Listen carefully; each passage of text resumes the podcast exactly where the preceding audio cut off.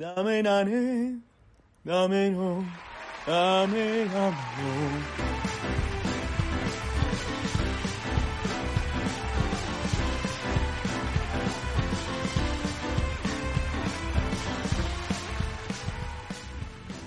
El día de hoy hablaremos de El viento se levanta, Dame Dane, Dark, Spider-Man, The Beatles, Las pirámides de Pino Suárez y mucho más.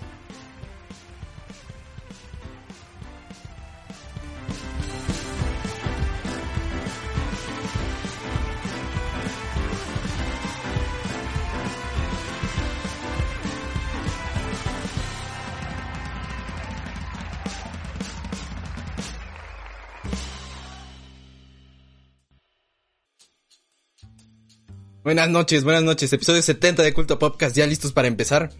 Eh, emocionados de venir una vez más aquí a hablar con ustedes y muy contentos de que les esté gustando el contenido. Eh, pues nada, hemos estado aquí ya por más de 70 episodios. Bueno, este es el 70. Y Oh, pues estamos, bueno, técnicamente sí más de 70 si contamos el que, el cero y el que nunca existió. Y, y estamos muy contentos. eh, muchas gracias por seguir este proyecto y espero que lo disfruten tanto como nosotros lo disfrutamos. Y qué mejor que empezar con el señor Humberto. ¿Cómo estás esta noche? Muy, muy relajado, muy tranquilo. eh, muy chipocludo. y pues listo para comenzar este episodio número 70 ya. ¿70 episodios? ¿Cómo, cómo la ven? ¿Cómo la ven?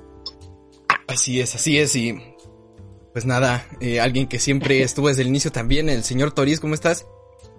Eh, muy, muy bien, Carlos. Estoy todo listo, capitán. Este, igual, pues me encuentro medio darks, medio, medio, no sé, porque, porque casi, casi, casi no estuve con ustedes hoy, pero, pero me alegra haber estado, me alegra estar aquí, o tal vez ya estuve y tal vez todo es un ciclo que se está repitiendo una vez más.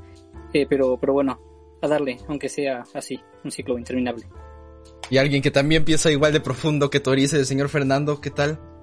Bien, bien, aquí esta noche, pasándola, pasándola. Pues, no, pues simplemente aquí estoy, ya me quiero relajar un poquito, ayuda. Pero, pero Esto no es un meme. esto no es Yo te ayudo. Dame, te dame. ayudo. Dame, dame significa ayúdenme, estoy sufriendo. Pero alguien que lo puede, lo puede relajar bastante con su voz es el señor Freddy, ¿cómo estás? Hola, muy buenas. ¿Cómo están todos? ¿Cómo están esta noche de Sabaduki? Siempre aquí, no tan puntuales como siempre, pero igual estamos aquí, eh, disfrutando el momento, ¿no? Viviendo como Larry. Y pues nada, a que empiece todo esto. Dale, Muy papi. bien. Muy bien, y, y alguien que también este, nos acompaña desde el inicio este día, el señor Itos, ¿cómo estás? Dame, dame. Ya. Es todo. Ayuda. Muy bien. Qué bueno que estás muy bien. Y pues nada, eh, muy contentos de venir una vez más. Y les digo, pues yo también me encuentro bien y qué mejor que empezar. Pues en esta ocasión vamos a empezar con la sección de anime. Así que vamos de una vez para allá.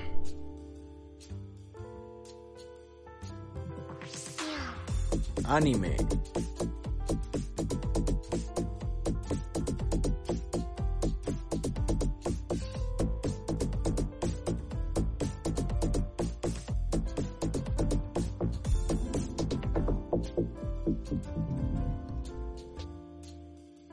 Pues en, est- en esta sección de anime eh, vamos a seguir con las películas de Ghibli. Ya nos acercamos a las últimas que han salido. En esta ocasión vamos a ver una película del 2013 que se llama El viento se levanta o Se levanta el viento. Es así tiene esos, esos títulos, pero en el original es Kase Tachino y literalmente es El viento se alza en japonés y bueno, esta película fue dirigida una vez más por Hayao Miyazaki y como le dije ya salió en el 2013. Y bueno, esta, esta película eh, ya es nues- nuestra mm, película número 20 que vemos de, de Ghibli. Y hemos visto eh, muchas cosas y en esta ocasión vamos a ver otra, otra propuesta interesante. Y bueno, pues vamos a, a empezar y antes pues hay que decir que esta, mm, esta película está basada en una novela corta que se llama de, pues digamos de la misma manera, de Se levanta el viento, que fue escrita por Tatsuo Hori. Y también en un manga que fue producido igualmente por, de esta historia, que es de del mismo Hayao Miyazaki, así que pues digamos que ya, ya tuvo un tratamiento previo a hacer esta película. Y bueno, eh, en esta ocasión vamos a ver una película interesante y pues vamos a empezar, ¿no? Esta, en esta película eh, vamos a seguir eh, a Hiro, que va a ser nuestro protagonista de toda la historia y algo interesante es que eh, vamos a ver toda su vida, vamos a ver cómo, bueno, no toda, ¿no? Pero vemos una gran parte de su vida, desde que es un niño hasta que se vuelve un adulto. Y vamos a estar dentro del contexto de, digamos, previo a la Segunda Guerra Mundial, ya casi casi que, que entrando. Y bueno, este, dentro de todo este contexto vamos a ver que Hiro tiene un, una afinidad por los, por los aviones. Eh, los aviones, pues este, como que siempre tuvo esa inquietud, ¿no? De, de ver que eran, eran muy bonitos y era muy interesante que volaran, ¿no? Y entonces al inicio de la película vamos a ver precisamente que él se encuentra como soñando que él pilota uno de estos aviones. Y algo que me gusta mucho de esta eh, escena inicial es que, eh, y, me gustó mucho notar esto, que la película, pues como siempre, ¿no? Se ve excelente en, animación. Pero precisamente en esta película me di cuenta que Ghibli siempre ha sido buena en, animación, excelente. Y lo único que ha ido cambiando es que, eh, como son más recientes estas películas, se ven mejor en cuestiones de definición. A, mi parecer es así porque siempre creo que desde las primeras películas de Ghibli hemos destacado que la animación es algo increíble. Y me gusta mucho que en esta ocasión esta película eh, no resienta tanto que se enfoquen en la animación tradicional, como es en este caso. Y la película sí, sí dure dos horas aproximadamente. Entonces, creo que es muy interesante que en, esta ocasión se nos entrega una, una historia larga, animada totalmente, digamos, con, de manera tradicional y que se, que se vea bien, ¿no? Y creo que eh, esta película, como todas las de Ghibli, destaca, pero me gustó mucho, mucho que en esta ocasión eh, ya la animación no sea tanto un limitante para, para contar una historia larga, como ya habíamos visto previamente que había películas que duraban una hora, ¿no? Así, un poquito menos de una hora, incluso. Y, pues en esta ocasión sí es una película que dura bastante. Y bueno, yo creo que eh, demuestra mucho la, calidad y la capacidad de este estudio. Y como a, a través de los años ha mantenido eso es muy valioso porque eh, durante todas las historias hemos visto precisamente una calidad técnica. Bueno, en alguna que otra ahí por ahí le falló tantito, pero eh, también la calidad como del mensaje que quiere dar siempre ha sido como coherente, ¿no? Como que siempre han tratado de dar los mismos valores y creo que es muy eh, interesante, ¿no?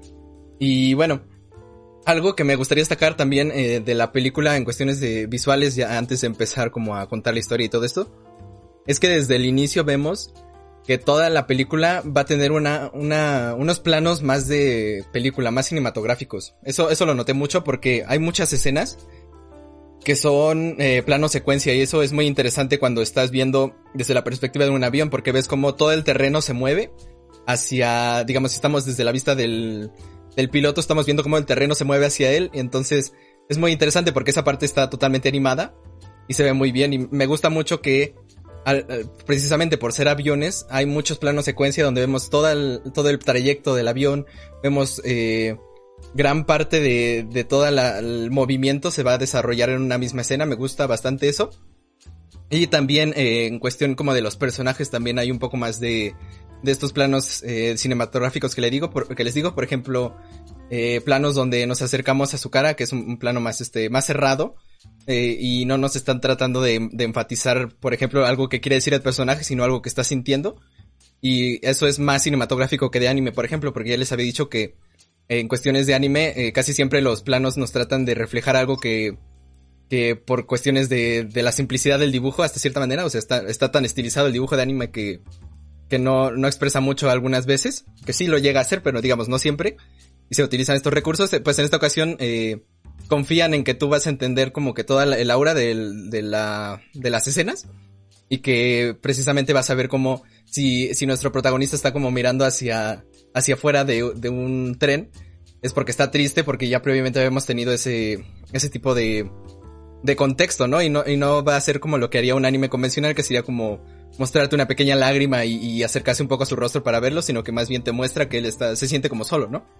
Eh, y por eso creo que esta película es interesante porque ya les había comentado que, por ejemplo, en El regreso del gato había visto un poco eso, un poco que eh, no era tanto planos de anime, sino que se, se atrevía más a experimentar con lo que se podría lograr visualmente. Y en este caso creo que eh, se acerca más hacia una producción como si fuera una película. A mí me, me gustó y se me hizo interesante que estuviera bien aplicado aquí. Porque creo que esta película también tiene una hora, una hora bastante distinta a la que habíamos visto en otras películas.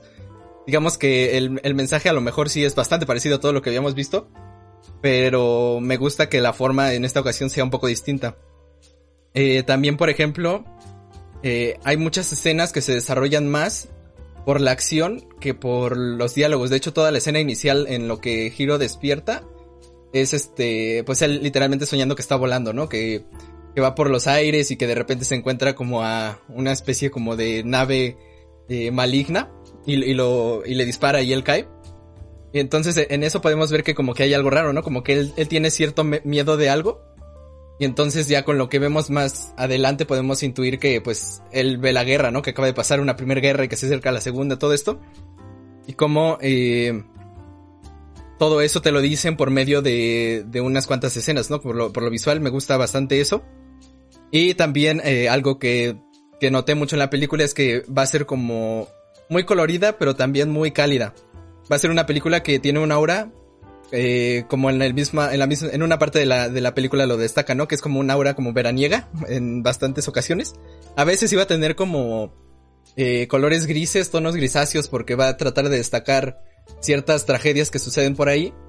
Pero me gusta mucho que tenga eh, una paleta vívida, pero que sea cálida. Creo que es una película muy cálida en, en ese aspecto y creo que toda la película te hace sentir de, bueno, la mayoría, la mayor parte del tiempo te hace sentir como, como precisamente, ¿no? Como que todo está saliendo bien, como que eh, la vida de, de Hiro está como progresando hacia un lugar eh, al que él le gustaría estar y eso se representa por esos medios, me gusta bastante. Y, y bueno, en cuestiones de ambientación eso me gusta bastante y creo que se nota desde el inicio. Eh, y bueno, antes de pasar como a más detalles, no sé si Fernando que le gusta mencionar este tipo de cosas también tenga algo que decir. Eh, Fernando. Hay un, sí, hola. Hay, hay un mensaje bastante, bastante implícito, bastante implícito en la película. Y yo creo que tiene que ver sobre todo con este aspecto que mencionas del crecimiento de, de Hiro. Uh, Hiro, pues es, él, es el personaje perfecto, o sea, es perfectísimo cuando lo vemos en la primera sí. parte de la película. Es decir, uh, es un tipazo, uh, ayuda a una, a una chica desconocida. Bueno, ya contarás el spoiler. Se ve que es bueno en la escuela, se ve que es un buen amigo, se ve que es bueno en todo. De hecho, dicen que es un genio cuando lo presentan con los demás ingenieros. Sí, cuando el chiquito, el chiquito de su jefe, no sé qué parece un estereotipo de jefe, de jefe de, de esa naturaleza, sí. uh, lo, presenta, lo presenta como un genio. O sea, todo le puede ir bien a Hiro. ¿Qué le podría pasar mal? Pues me encanta cómo hay un clima en la película con respecto a con respecto, hay un clima visual con respecto a lo mismo, como de repente el, el mismo temblor, que bueno, es una catástrofe que hace que se rediseñe Tokio por completo, uh, ni siquiera se ve tan mal. El verdadero problema yo creo que surge mucho después. Y aún así, uh, como, esta, como esta película toma mucha inspiración de, por ejemplo, la novela de Thomas Mann, la de la montaña mágica, tiene un, eh, bueno, es un pequeño detallito que yo llegué a ver. De repente, esta novela siempre te plantea que todo está bonito, a pesar de que puede haber un sufrimiento enorme por los protagonistas. No sé, me acordé un poco de ello, hasta hace mención, lo hacen mención en la película. Sin embargo, lo que más me sorprendió de alguna manera fue cómo uh, esta película es capaz de darte un mensaje muy, ya lo veremos un poquito más adelante, supongo, un mensaje muy curioso, incluso yo diría que hasta peligroso a partir de una película muy bonita. De hecho, no es por nada que mucha gente, sobre todo coreanos y chinos, se quejaron de que pues, es una película muy apologista a, la guerra japonesa y los hace ver como los buenos.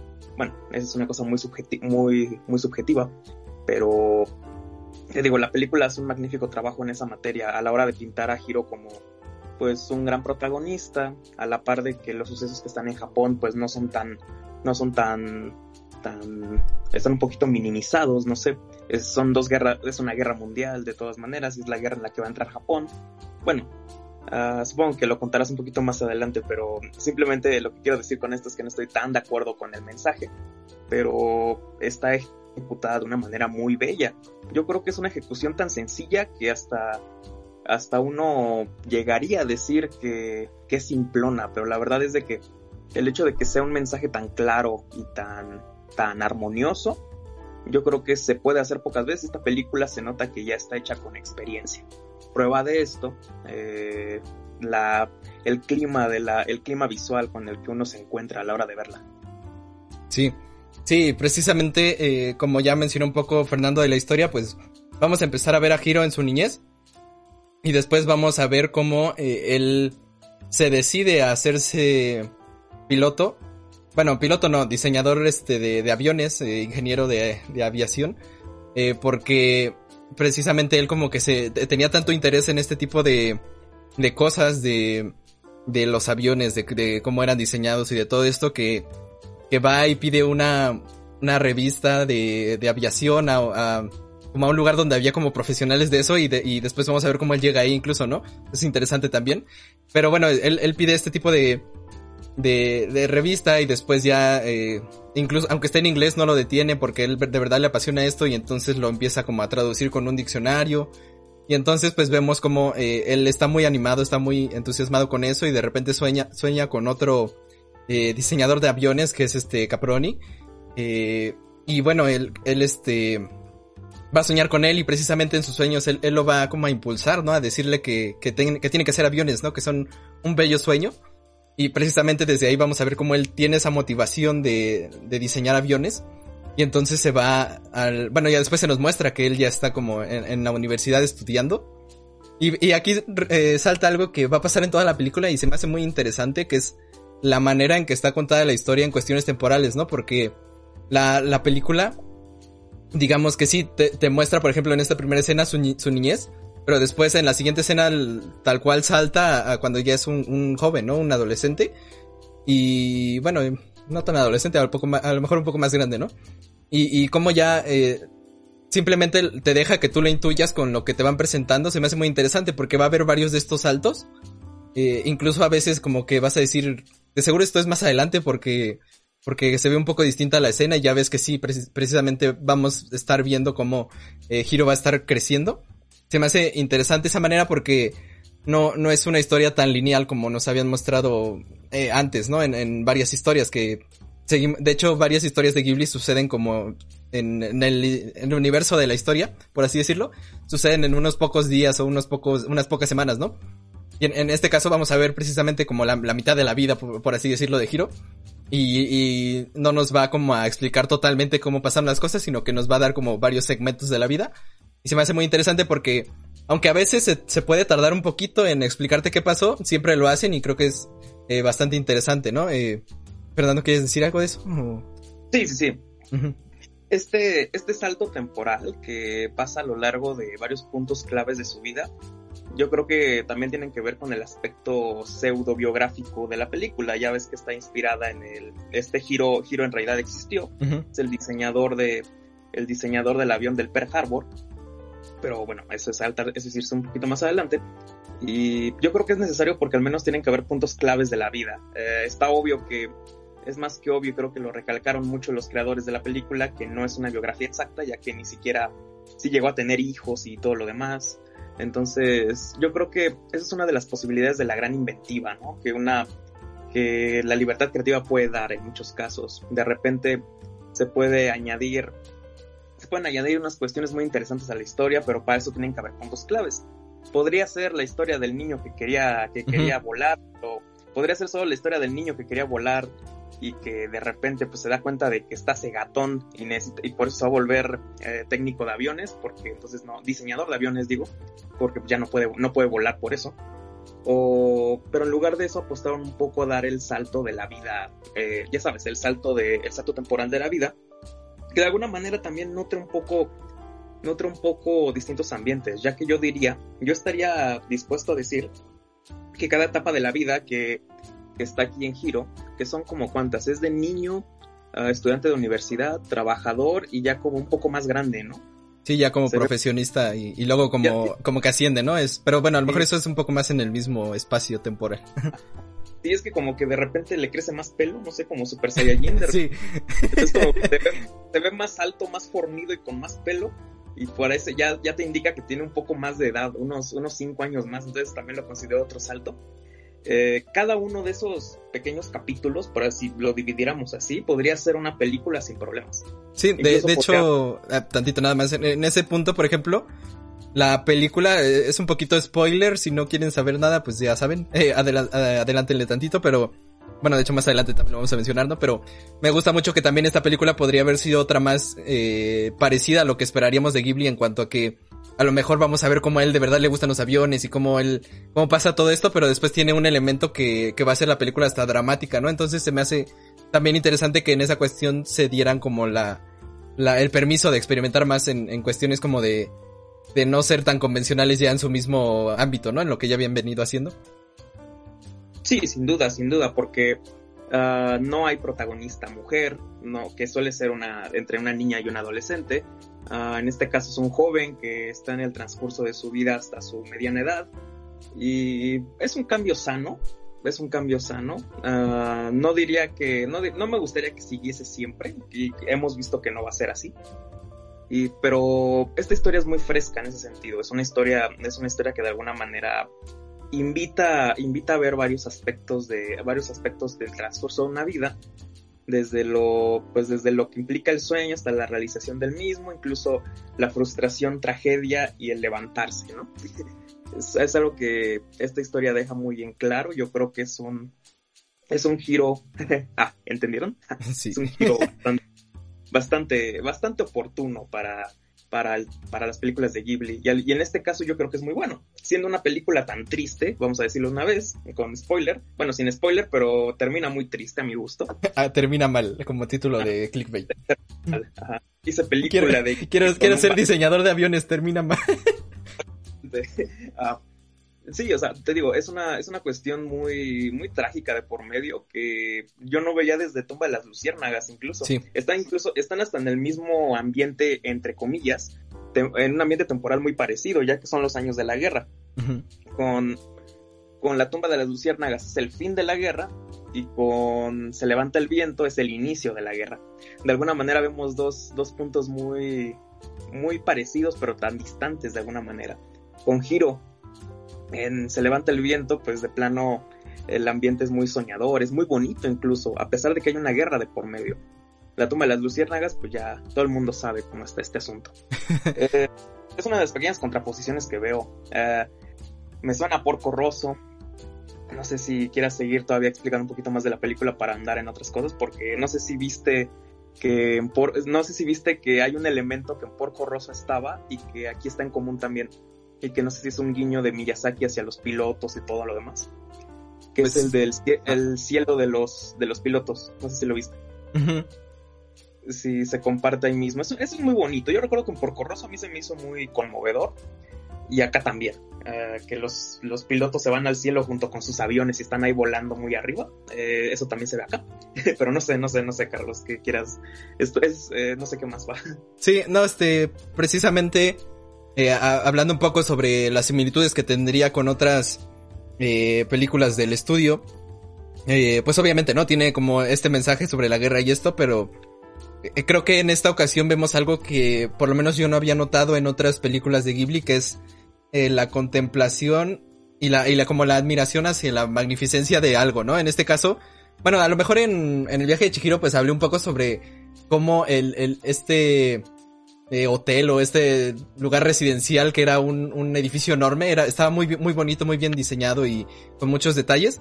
A lo mejor eso es algo que se acercaría, pero yo creo que en este caso te está hablando muchísimo de, de eh, como que te da la visión que tiene Giro sobre los aviones, porque en toda la película vemos como eh, la magnificencia de los aviones, por así decirlo, ¿no? Vemos mucho cómo se enfocan en el diseño, cómo te hacen ver algo que para cualquier otro sería una máquina como algo bello que que en sus partes, eh, digamos, en, cada, cada, parte tiene como mucho cariño y como Hiro incluso cuando más adelante va a diseñar estos aviones, eh, él puede, digamos, de cierta manera como que vive cada vez que hace los, los diseños porque él le, apasiona tanto esto y, me gusta mucho que se represente en, la película, ¿no? Porque, eh, por ejemplo, digamos que es bastante fácil relacionar esto con Porco Rosso, ¿no? Aunque yo creo que en Porco Rosso eh, los aviones no tenían esta función, por lo menos para Porco Rosso el, avión era como un medio. O sea, le gustaba mucho ser eh, como este piloto de hidroavión, pero no era como su pasión los aviones en sí, sino más bien todo lo que sucedía alrededor de, de ser un piloto, ¿no? Precisamente, ajá, sí, precisamente como Hiro es un, un diseñador de aviones, eh, vamos a ver cómo eh, cada avión es un objeto que tiene mucha dedicación y es hasta como una pieza de, de del trabajo y de la pasión de, del diseñador, ¿no? Y creo que se ve mucho en eso. Eh, por ejemplo, eh, para otro tipo de comparación, en la colina de las Amapolas habíamos visto bastante sobre los barcos, pero de ninguna manera se habían como visto de esta manera tan majestuosa, ¿no? Que se ve en esta película. Y, y yo lo compararía, por ejemplo, con la película de Arrietty, como Arrietty, eh, digamos que de cierta manera exalta la naturaleza, como eh, la, la analiza desde un punto de vista donde puedes ver cada detalle y puedes decir, ah, pues esta, esta película como que se enfoca mucho en la naturaleza y la hace ver de una manera muy bonita. Yo creo que esto, eso es lo que hace esta película con los aviones. Y, y creo que es muy bonito porque e, es, un, es muy acertado hacerlo porque estamos viendo durante toda su vida como a él siempre le apasionaron los aviones y cómo, eh, a pesar de todo lo que está pasando alrededor, pues eh, su cariño se queda en los aviones, ¿no? Eh, y, y bueno, siguiendo un poquito con la historia para no alargarnos mucho, eh, después de, de, entrar a la universidad, pues él, va a trabajar como diseñador de aviones en Mitsubishi, ¿no? Bueno, eh, en uno de estos eh, viajes que estaba teniendo, creo que era en la universidad, eh, de repente iba, bueno, él iba en, un tren, en, ese mismo tren, él estaba como leyendo fuera del vagón, estaba como en este, en este pasillo, entre comillas, que hay entre vagón y vagón estaba leyendo y de repente como que pasa una, gran ventisca y se le, se le vuelve el sombrero y una, una muchacha joven que, que, estaba al lado en el otro vagón, en el otro, digamos, pasillo del, del otro vagón, eh, alcanza a recoger su sombrero y se, lo, y se lo regresa, ¿no? Y es como este encuentro, de cierta manera, como del destino que tiene con, con esta persona que más adelante, pues, obviamente va a pasar algo porque es, es este, es una película que, que va a tener este elemento romántico, pero bueno, en, en, esta escena como que vemos ese acercamiento y después vamos a ver cómo hay un, un gran terremoto, ¿no? Eh, bueno, lo vemos como un gran terremoto que, que azota como a toda la ciudad y vamos a ver cómo eh, es un, digamos que me gusta mucho cómo lo representa. Creo que nosotros este, hemos vivido ya varias veces esto en nuestras vidas y me gusta cómo te representa eh, un, una tragedia o, un suceso muy impactante, ¿no? Porque precisamente en la película vemos como de repente como que ves que viene la onda del terremoto hacia el tren y, como que todo se sacude, pero no dura mucho. Y precisamente después de que pasa todo como que hay un gran silencio, ¿no? Y creo que eh, eso lo hemos vivido por lo menos nosotros que estamos en un contexto de un país que es eh, sísmicamente activo. Hem hemos visto, ¿no? Sobre todo el, el... ¿Qué fue? ¿En el 17? Sí, ¿no? En el 2017 eh, sí, eh, creo que hemos visto este tipo de cosas y me gusta que lo represente de una manera muy, digamos, este, acertada, ¿no? Y, creo que de, las películas de Ghibli no habíamos visto tanto este, este, como de acercamiento a la tragedia. Bueno, en la, tumba de las luciérnagas vimos como las consecuencias de la, de las tragedias y de los, de las catástrofes, por así decirlo, ¿no? Que, pasan con, pues sobre todo en Japón en este contexto.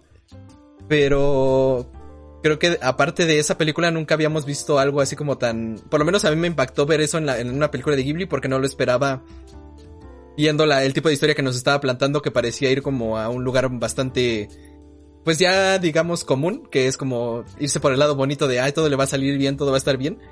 Eh, eh, pues eso se me hizo muy interesante, ¿no? Y entonces, pues lo que pasa es que, eh, pues esta, esta joven que, que recogió el sombrero de, de Hiro eh, venía como con, con, su hermana, creo que era, venía con su hermana mayor. Y ella como que se lastimó cuando hubo este, este sismo, este, digamos, terremoto provocado. y entonces pues eh, Hiro se ofrece a llevarla a su, a su casa, a las dos. Entonces las lleva y ya como que ahí este, las deja y ya precisamente vemos cómo sigue su vida. Pero como que se nos deja ver un poco que él como que le gustó mucho esta, esta muchacha, ¿no? Este, como que sintió cierta atracción por ella, incluso después nos van a contar que regresó a la misma zona para buscarla, pero ya no había nada en ese lugar. Entonces, pues creo que es un... Se, me hizo bastante eh, interesante que se representara de esta manera una, una, digamos, el impacto de, de no estar directamente en, en, en, la catástrofe, sino sufrir como un poco lo, lo que sucede a los alrededores, ¿no? Eh, no tanto en el epicentro, sino como en los alrededores, se me hizo interesante. Y, y bueno, este, hasta da un poquito así como de miedo, ¿no? Lo que pasa, ¿no? Como que es eh, impactante. Y bueno, eh, también, ah, por cierto, algo interesante de, de esta, de cuando pasa esto, es que eh, como que hay muchas cosas pasando, pero solo escuchamos lo que Hiro está, como, como lo que Hiro está concentrado, ¿no? Y creo que eso también eh, es algo que pasa cuando, cuando te impactas de esta manera, ¿no? Como que hay mucho caos a tu alrededor, pero tú estás pensando solo en una cosa y como que todo lo demás se silencia un poco. Se me hizo muy interesante que él se manejara así porque es, es algo que sí, que sí pasa, ¿no? Y, y bueno, después como que la, la vida de Hiro va a tener que seguir porque ya este, no pude encontrarla de nuevo.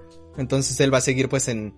Eh, precisamente iba a la universidad y vemos como eh, se destruyó la universidad y aquí veo un punto muy interesante de la película y es que eh, vamos a ver como varias cosas que se desarrollan, ¿no? En, en, en la historia de la película, por así decirlo. Eh, vemos como Hiro, eh, pues cómo transcurre su vida, ¿no? Vamos a ver cómo él eh, va creciendo como persona, va cumpliendo sus sueños, sus metas, cómo encuentra el amor y todo esto.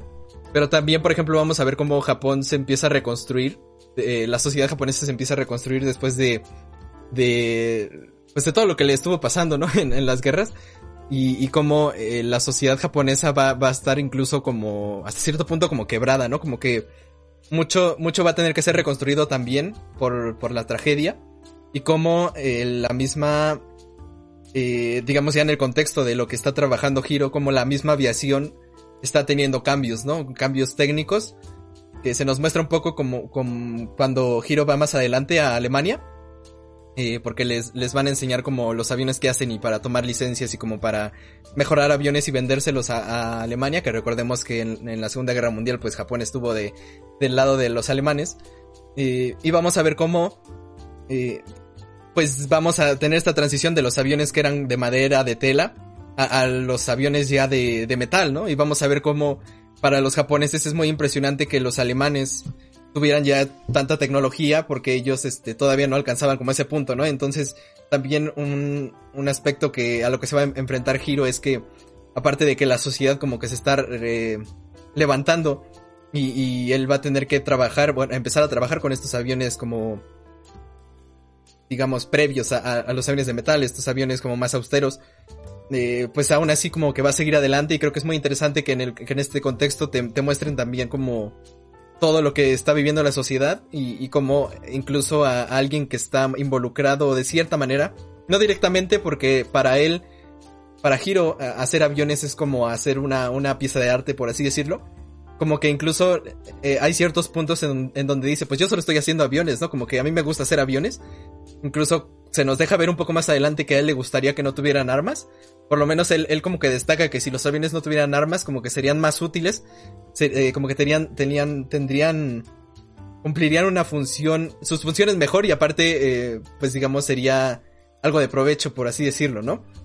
Pero obviamente él está involucrado en una industria que eventualmente lo llevará a la guerra, ¿no? Como que incluso yo, bueno, por ejemplo, lo que decía Fernando, que de cierta manera justifica el, la adhesión de, de, de Japón a, a, este lado de, de, los alemanes. Yo creo que más bien te muestra, por lo menos eh, lo que yo percibí es que te muestra como Hiro, eh, él no quiere ser malo, por lo menos, él, de hecho en la película no se nos muestra mucho de, de lo que en realidad está pasando en la guerra, más allá de que un residente, un, un cliente de, de un hotel al que va a ir más adelante, le dice que precisamente los alemanes como que están, están locos, ¿no? Eso, eso es algo así como lo que le dice. Y por, pero por lo menos yo lo vi como que Hiro eh, estaba un poco... Estaba más enfocado en, en, hacer aviones que fueran buenos. Como que él solo venía a cumplir su sueño. Pero creo que es interesante que la película tampoco te oculte que lo van a usar para la guerra, ¿no? Que precisamente como que Hiro nunca nunca destaca eso, como que nunca habla de que sus aviones se van a usar para eso, a pesar de que sí lo, lo llega a mencionar la película, ¿no? Y creo que por eso yo no diría que justifica tanto el, el hecho de, de, Japón en la guerra, sino que yo diría que demuestra que en medio de la guerra había personas como Hiro que pensaban que todo estaba bien, ¿no? Algo así. No sé qué quieras decir, Fernando. Sí, yo comparto un poco ese asunto. Hablo más de lo, hablaba más de lo que la crítica, uh -huh. la crítica asiática no nipona mencionó ya que, bueno, para ellos es una cosa, y sobre todo el estadounidense, porque creo que a los gringos no les gustó esta película, sobre todo porque están hablando del creador del avión de Pearl Harbor. Entonces, no iba a gustar de esta manera, y a los países asiáticos que fueron sometidos bajo el imperialismo japonés durante la Segunda Guerra Mundial tampoco les iba a gustar. De modo que hay una promoción que de alguna manera se ve, se ve explícita para muchos con respecto a una apología a la guerra, pero es que ahí está el mensaje claro. Yo creo que uh, yo creo que aquí sucede un fenómeno parecido al de la cultura de la cancelación, en el sentido de que eh, si hubiese salido actualmente, mucha gente podría haber, haberla postulado para cancelarla ahorita sin haberla visto. Porque precisamente este mensaje solo, solo lo obtienes viendo la película. Hay gente que no verá la película y que creerá que en realidad es una apología a la, a la guerra. O, o peor aún, que bueno, esta es una cosa que sí sucede, pero creo que hay organizaciones que se quejaron porque por el consumo de tabaco, o sea, que, de, ah, a cada rato están fumando. Pero es ah, más como el contexto, ¿no? Es como precisamente eh, no, no, teníamos como este conocimiento o, no era tan difundido que era tan dañino y no era tan mal visto como a lo mejor en los últimos años se ha visto que que el tabaco como que ha sido, tiene una peor imagen, por así decirlo, ¿no? Pero creo que en ese sentido más bien es que está siendo precisa en cómo era la sociedad, sociedad entonces, ¿no? Porque también, por ejemplo, podemos ver que uh, no salen a ningún lado sin sombrero y sin traje, ¿no? Que es algo que, sobre todo lo del sombrero es algo que era muy de esa época, muy de, de, de años previos a, a, lo que tenemos ahora que ya ni, ni trajes se usan prácticamente, ¿no?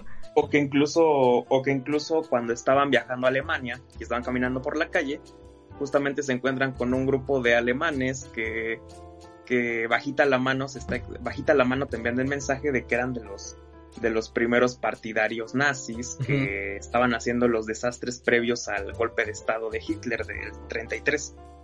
Ah, pero bueno, esos, estos asuntos, te digo, los debate la gente que nada más pues quiere hacer argüente. En realidad la película no, yo al menos no creo y no encontré elementos necesarios para probar que es pro militarista, y pro, pues no sé, pro japonesa en la guerra, no, ni siquiera eso, pensando que hasta el Miyazaki es súper antiguerra. Yo creo que es un asunto que más bien los medios crearon, eh, se difundió poco y pues hasta es absurdo pensarlo de alguna manera más allá de, más allá de eso. Por ejemplo, el asunto del tabaco, pues, pues se quiere hacer un fiel retrato, ¿no? Entonces, a mí me, te digo, me, me da más curiosidad que otra cosa y estoy de acuerdo también con eso, de que no es una película, no es una película apologista de la guerra, todo lo contrario. Y bueno, también veo muy interesante que se nos muestre cómo es el proceso de giro de diseñar aviones, que es algo que sobre todo en como dos terceras partes más o menos de la película vamos a ver que la historia precisamente se enfoca en en lo que Hiro va a hacer después de que ya empieza como a, a diseñar aviones como tal. Que él bueno, digamos que al, inicio nosotros vemos como el gusto de Giro por los aviones, después vemos eh, cómo él eh, empieza como a trabajar en esto y vamos a ver cómo él poco a poco se va haciendo de un lugar en, en, Mitsubishi, en, en esta, digamos, eh, rama de la aviación. Y entonces pues vamos a ver cómo él, diseña aviones y creo que es muy interesante que te muestre cómo ve alguien que ama lo que hace cuando, cuando está haciendo, digamos, e-, ese, eso que ama, ¿no? Porque eh, yo vi muy bonito cómo te muestran cómo Hiro diseña aviones porque él los está dibujando, que de hecho eso, eso es muy, muy increíble, muy impactante que, en cuestiones como de, del dibujo esté tan bien hecho en esas, en esas partes, ¿no? O sea, los, los diagramas estos de los aviones están muy bien hechos, muy, muy bien hechos, este, son, son muy fieles a lo que de verdad se hace cuando se diseña algo. Y, y te muestran cómo incluso lo está dibujando en, en tiempo real, por así decirlo. Y, se me hace muy, muy impresionante en ese aspecto. Pero bueno, lo que más me gusta es que te muestran como él cuando está, eh, por ejemplo, dice, ah, le voy a poner esto al avión. Como que se lo empieza a imaginar y entonces como que se vuelve real. Como que el avión empieza a, a, a cobrar este forma o se empieza a, a crear enfrente de él.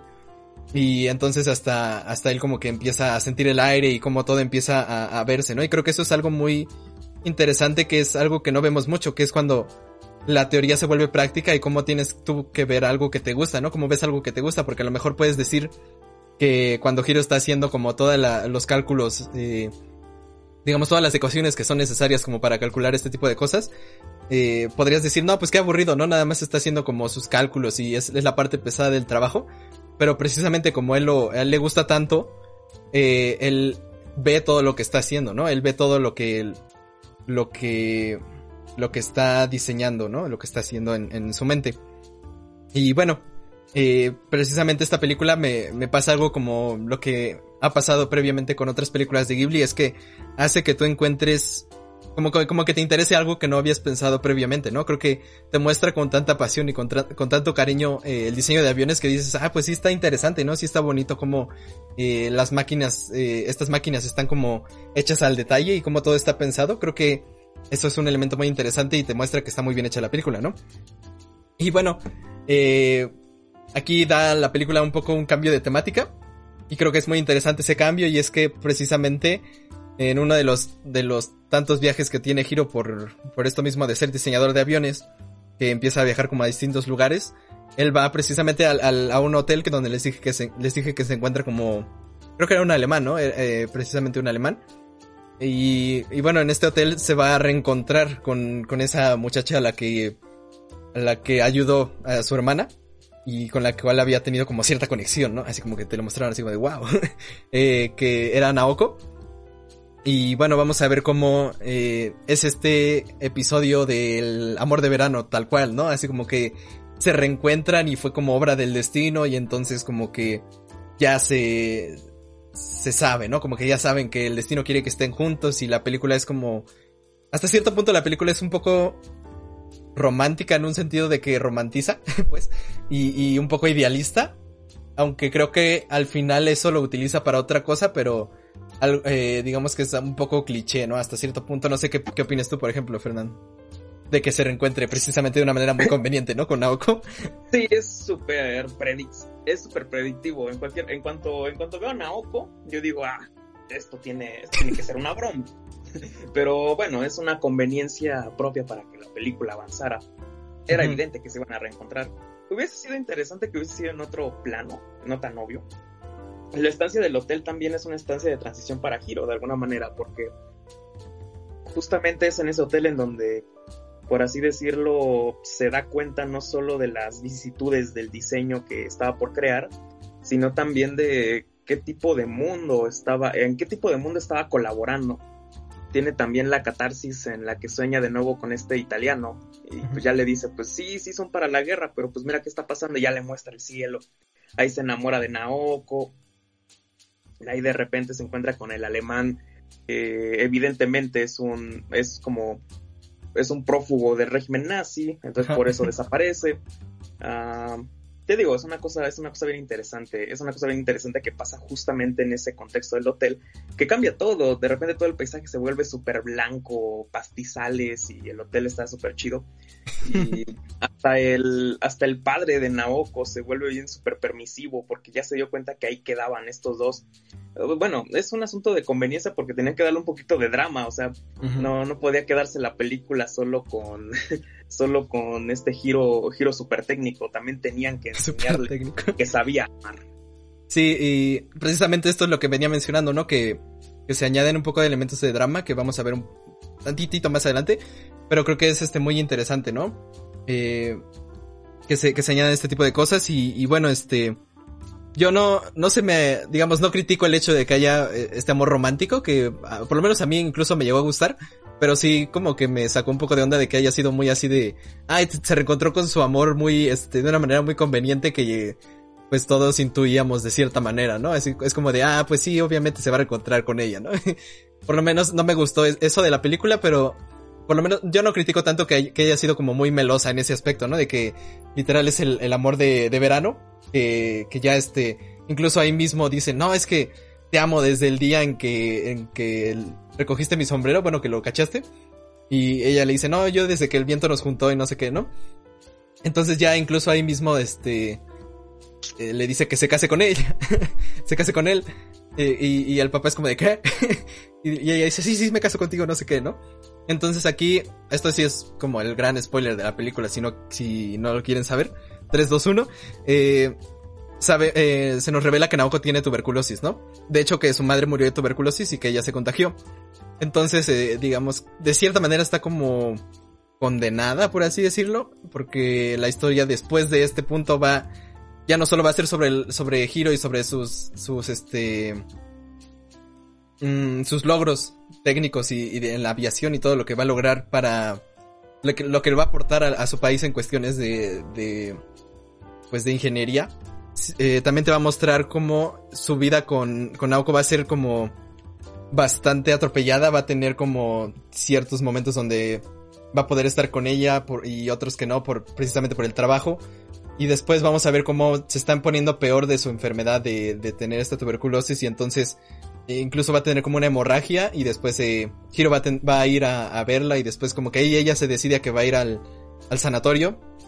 Y después ella se escapa para, para ir con Hiro y como que ya ahí en ese punto saben que tienen los días contados, como que ya este añade este elemento que me gustó bastante que vuelve a la película dramática porque como ya les había dicho, está cuando se nos presenta la, la vida de Hiro es bastante como la película típica de Ghibli, ¿no? Y, después se nos añade este elemento de drama que no se había visto tanto desde la tumba de las luciérnagas. Digamos, una tragedia así que, que afecte tanto a, a, nivel personal a Hiro. Y, y, se me hizo muy interesante que, que sea una película de drama eh, al final de, de, cuentas, ¿no? Y creo que es muy... algo que aporta muchísimo en cuestiones de, de todo lo que se ha tocado en Ghibli. Y bueno, este... Vemos como eh, cuando llega el amor a la vida de Hiro como que tiene incluso más importancia que su sueño eh, en ciertas ocasiones y a pesar de que no puede estar siempre con ella, como que siempre la, la quiere también, ¿no? Entonces es como este, este balance que te da la película entre, sí, eh, Hiro quiere aportar mucho en, en, su campo, pero también encontró el amor y eso como que le llegó de sorpresa de cierta manera, pero también eh, le aportó mucho y por eso vale más que lo que estaba haciendo en, en, en la aviación, ¿no? ¿Quieres decir algo, Fernando? No, no, pues ah. es algo, es obvio, es obvio. Uh, aquí se, aquí se revisa otro aspecto de su vida, que bueno, en la biografía es, eso no existió, pero que le da un buen de, una carga dramática al asunto. Y complementa muy bien, complementa de alguna manera muy sana lo que pudo haber sido la vida de así un supergenio técnico de la aviación, que sí, que se inspiraba hasta con las, hasta con las costillas de los pescados, uh, pero, pero de alguna manera también le muestra un lado humano, incluso deshumanizante, porque hay que recordar también que su hermana, que por cierto fue la primera médico de Japón, uh, pues uh, también le había dicho de alguna manera, oye, pues ¿qué le estás haciendo? Le estás, le, estás condenando a muerte de alguna manera porque, porque quieres que a fuerzas ya quiera, quieres vivir con ella como si ya fuera un matrimonio normal, cuando evidentemente ella no está bien. Entonces también muestra de alguna manera cómo este, este giro de alguna manera su personalidad pretende que todo vaya en un orden y vaya en una causa. Finalmente aprende que las cosas no van de este modo, no van de este modo, y es casualmente ahí cuando también descubre el diseño clave para hacer el avión. Sí, y bueno, ya este... Creo que es muy bonito esta, esta parte del amor porque te muestra cómo eh, ambos tienen que ceder cosas para, para estar juntos, cómo, eh, digamos, tienen que luchar incluso, ¿no? Contra todo lo, lo que les está pasando. Y, y, bueno, se me hace muy interesante, ya hablando sobre el final de la película, se me hace muy interesante que la película de cierta manera cabe mal, ¿no? Ese como que, bueno, eh, también spoilersote, eh, al final eh, vemos como eh, Naoko se va de la casa porque ya sabe que, que está muy mal y, y, que pues ya no le queda mucho tiempo, por lo menos tiene que ir al, al sanatorio ya pues, como para, de urgencia, digamos, y también quiere que, que Hiro la recuerde como, pues como la vio, ¿no? Como tuvieron ese, ese tiempo tan corto que en el que se casaron como en, en, unos días se casaron, se casaron así como luego luego se escapó del sanatorio, llegó a la casa de su jefe donde se estaba quedando Giro y ya como que se casaron y ya, ¿no? Este, digamos que fue eso como de saber que ya te queda poco tiempo y entonces aprovecharlo al máximo y como que ella vio que ya había hecho eso y precisamente quería que Giro recordara tal cual las cosas y por eso se, se va, ¿no? Es, es un elemento bastante, bastante dramático, así como que muy, este, no sé, muy impactante en, en cuestiones así como emocionales. Y entonces pues ya eh, vemos cómo se va y al mismo tiempo estamos viendo cómo pues Hiro precisamente se había ido a un viaje ya para la demostración de su, de su obra maestra, ¿no? De lo, de lo que había estado trabajando por tanto tiempo, es el avión cero, que como dice Fernando fue el que se usó para, para Pearl Harbor. Y precisamente Hiro está como en su punto más alto, pero también eh, está perdiendo como a la persona amada de cierta manera. Y, y, me gusta cómo la película al final no te muestra tanto de una manera trágica, ¿no? Este, este suceso. Sino que de hecho la, la película acaba de cierta manera como positiva. porque te lo muestra todo como con una... Eh, ¿cómo, cómo, cómo se dice? Cuando no estás diciendo tal cual lo que es. Se me fue. este... Sí, bueno, de, digamos que con una manera de comparación o, con otra imagen nos está mostrando lo que está pasando en la vida de Hiro. Porque vemos cómo su esposa se está yendo, eh, cómo su sueño se cumplió y cómo incluso después él se da cuenta de que sus aviones pues no regresaron, ¿no? Que precisamente fueron a, hacer como ese, ese ataque, ese bombardeo y ya, eh, como que esa fue la función de sus aviones y como que también le impacta eso, pero después regresa eh, este diseñador que lo inspiró tanto y le dice, bueno, pues ya, digamos, cumpliste con tu propósito en la guerra, ¿no? Como que ya hiciste tu obra maestra, que este, que qué tal le fue en esos 10 años que él decía, ¿no? Que, que todo artista y todo diseñador tiene como 10 años de creatividad y ya después como que ya no puede hacer nada y le dijo que si los disfrutó y no sé qué, y también se encuentra con su esposa, entonces todo es una metáfora, que es lo que quería decir, todo es una metáfora. Y me gusta mucho porque la película de cierta manera acaba como agridulce, ¿no? Porque sabemos que han pasado cosas muy malas y, incluso trágicas con, con lo que, todo el trabajo de Hiro y también con su vida personal. Pero aún así como que Hiro se da cuenta de que no todo es negativo y precisamente por eso agradece, ¿no? Como que me gusta que no sea la película que va, que siempre tiene que terminar bien, ¿no? O sea, es como una película que te dice, bueno, pasaron cosas malas, pero también buenas. Y por eso me gustó muchísimo esta película. Eh, digamos, a mí me encantó esta película, tengo que decirlo. Incluso cuando acabó la película fue como de, wow, qué, qué película tan buena, ¿no? Me gustó bastante. Porque precisamente no, no te entrega lo que ya esperarías, incluso de una película de anime. O sea, como de, con estos tópicos de, de seguir a alguien joven y, y que es como el, el ideal y todo esto porque me, gusta que acabe de cierta manera como de que no lo esperarías. Y a mí me gusta bastante ese elemento de como de sorpresa. Y que, y que precisamente no siga fórmulas, ¿no? No sé qué, cuál sea tu opinión en general sobre la película y, cómo viste todo, todo esto de, de, que sea un poco distinta a lo que esperarías. De hecho, yo creo que, yo creo que es de mis favoritas de Ghibli en este sentido, porque es, no es complaciente. No, no tiene un final complaciente y no necesita tenerlo porque porque es una película tan es una película que de alguna manera te brinda el mensaje humano de que no siempre se va a acabar bien o que el mejor de tus triunfos puede estar acompañado de la peor de tus desgracias y pueden ir de la mano. No significa que te la pases bien ni mal simplemente está pasando.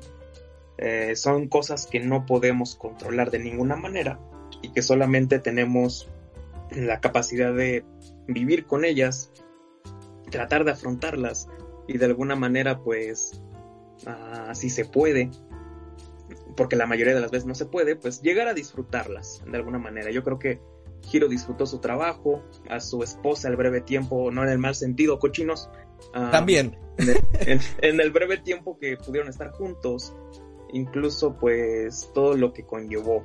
Yo creo que esos 10 años de esos 10 años de mayor de producción de los que hablaba el italiano fueron provechosos para él, lo fueron, y me gusta ese mensaje también, que de alguna manera te dice, es más trascendental de lo que, de lo que puede ser. Que no siempre, no siempre va a estar bien todo. Y la mayoría de las veces no lo es. sin embargo, uno puede ser feliz a pesar de todo. Sí, tomar lo bueno que es lo que hace Hiro, ¿no? Porque precisamente, aunque llore y sabe que han pasado bastantes cosas malas, pues precisamente todo, aprendió mucho de todo esto y también pudo lograr varias cosas que a lo mejor al final no, no resultaron como él lo hubiera querido, pero sí eh, fueron grandes logros, ¿no? Que de hecho eh, no cualquiera puede lograr lo que él hizo, por ejemplo, en cuestiones de la aviación, ¿no? Es, es bastante... Exactamente. pero no es da gratis. Ajá. Pero no es da gratis, eso es también un mensaje que deja muy claro. Y bueno, está heavy, está heavy la película. sí, y ya, este, bueno, nada más mencionar, ¿no? Que por ejemplo, Ponyo fue una película enfocada muy a lo infantil y salió muy bien, y yo creo que en este en este punto, en, digamos, en esta película, está muy enfocada hacia un mensaje adulto, un, no, un mensaje, digamos, maduro, ¿no? Y, creo que está también muy bien hecho en ese aspecto, ¿no? Creo que te demuestra mucho lo que puede lograr Ghibli. Y en ese aspecto sí creo que te, te habla muchísimo de... le habla muchísimo a alguien que a lo mejor está pasando por cosas malas o, que piensa que todo, todo le ha salido mal. Porque precisamente te, te, está mostrando que la vida es como gris, ¿no? O sea, como que sí hay cosas malas, pero hay cosas buenas y, no todo tiene que salir mal, pero tampoco todo va a salir bien, entonces es como, me gusta mucho que de, ese, en ese sentido sea como bastante realista, ¿no? Y, creo que eso es lo que más aprecié de la película, porque te da esperanzas a pesar de todo lo malo que le ha pasado a, a Hiro, ¿no? Y precisamente por eso me, me encantó la película.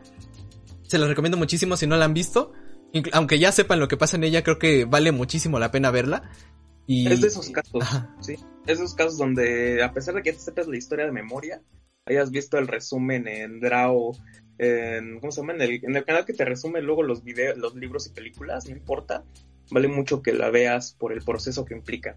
Y esos mensajes ocultos que igual y ni siquiera nosotros vimos. Y que tal vez tú, que, que lo quieras ver, uh, te va, te va a gustar. Es una película que vale muchísimo la pena. Y es de las pocas de Ghibli que me dan ganas de ver de nuevo. Sí, sí, porque muchas de Ghibli son como de, ah, estuvo muy padre y me voy a quedar con eso que ya, ya vi, ¿no?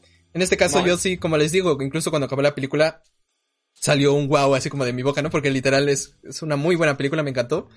Y se la recomiendo mucho, véanla, véanla, véanla. Y bueno, es una película muy interesante porque no solo maneja cuestiones de la historia que nos presenta, sino también de la sociedad, de la historia y, y cuestiones incluso trascendentales para el que la ve y por eso la recomiendo muchísimo. Eh, me gustó bastante, así que ya. Este... Hay un buen que rascarle a esta película. Sí. No acabamos. Sí, pues ya. ahorita, a ver, déjame. Llevamos casi una hora, 40 minutos. Llevamos 40 minutos y, y bueno. Este. Es, es, muy, muy buena la película. Pero bueno, pasemos a la siguiente sección. Eh, espero que les haya gustado esto y, y, muy recomendada la película, así que pasemos de una vez a, a, la sección astral con el señor Fernando para que nos siga hablando.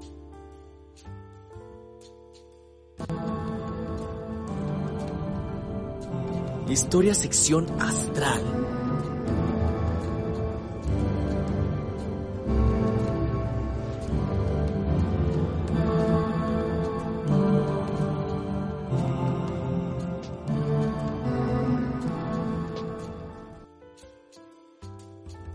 Hola, muy buenas noches. Estamos aquí en la sección astral en nuestra muy apreciada serie de mitos, leyendas, mitos, leyendas, teorías conspirativas acerca del transporte público de la Ciudad de México.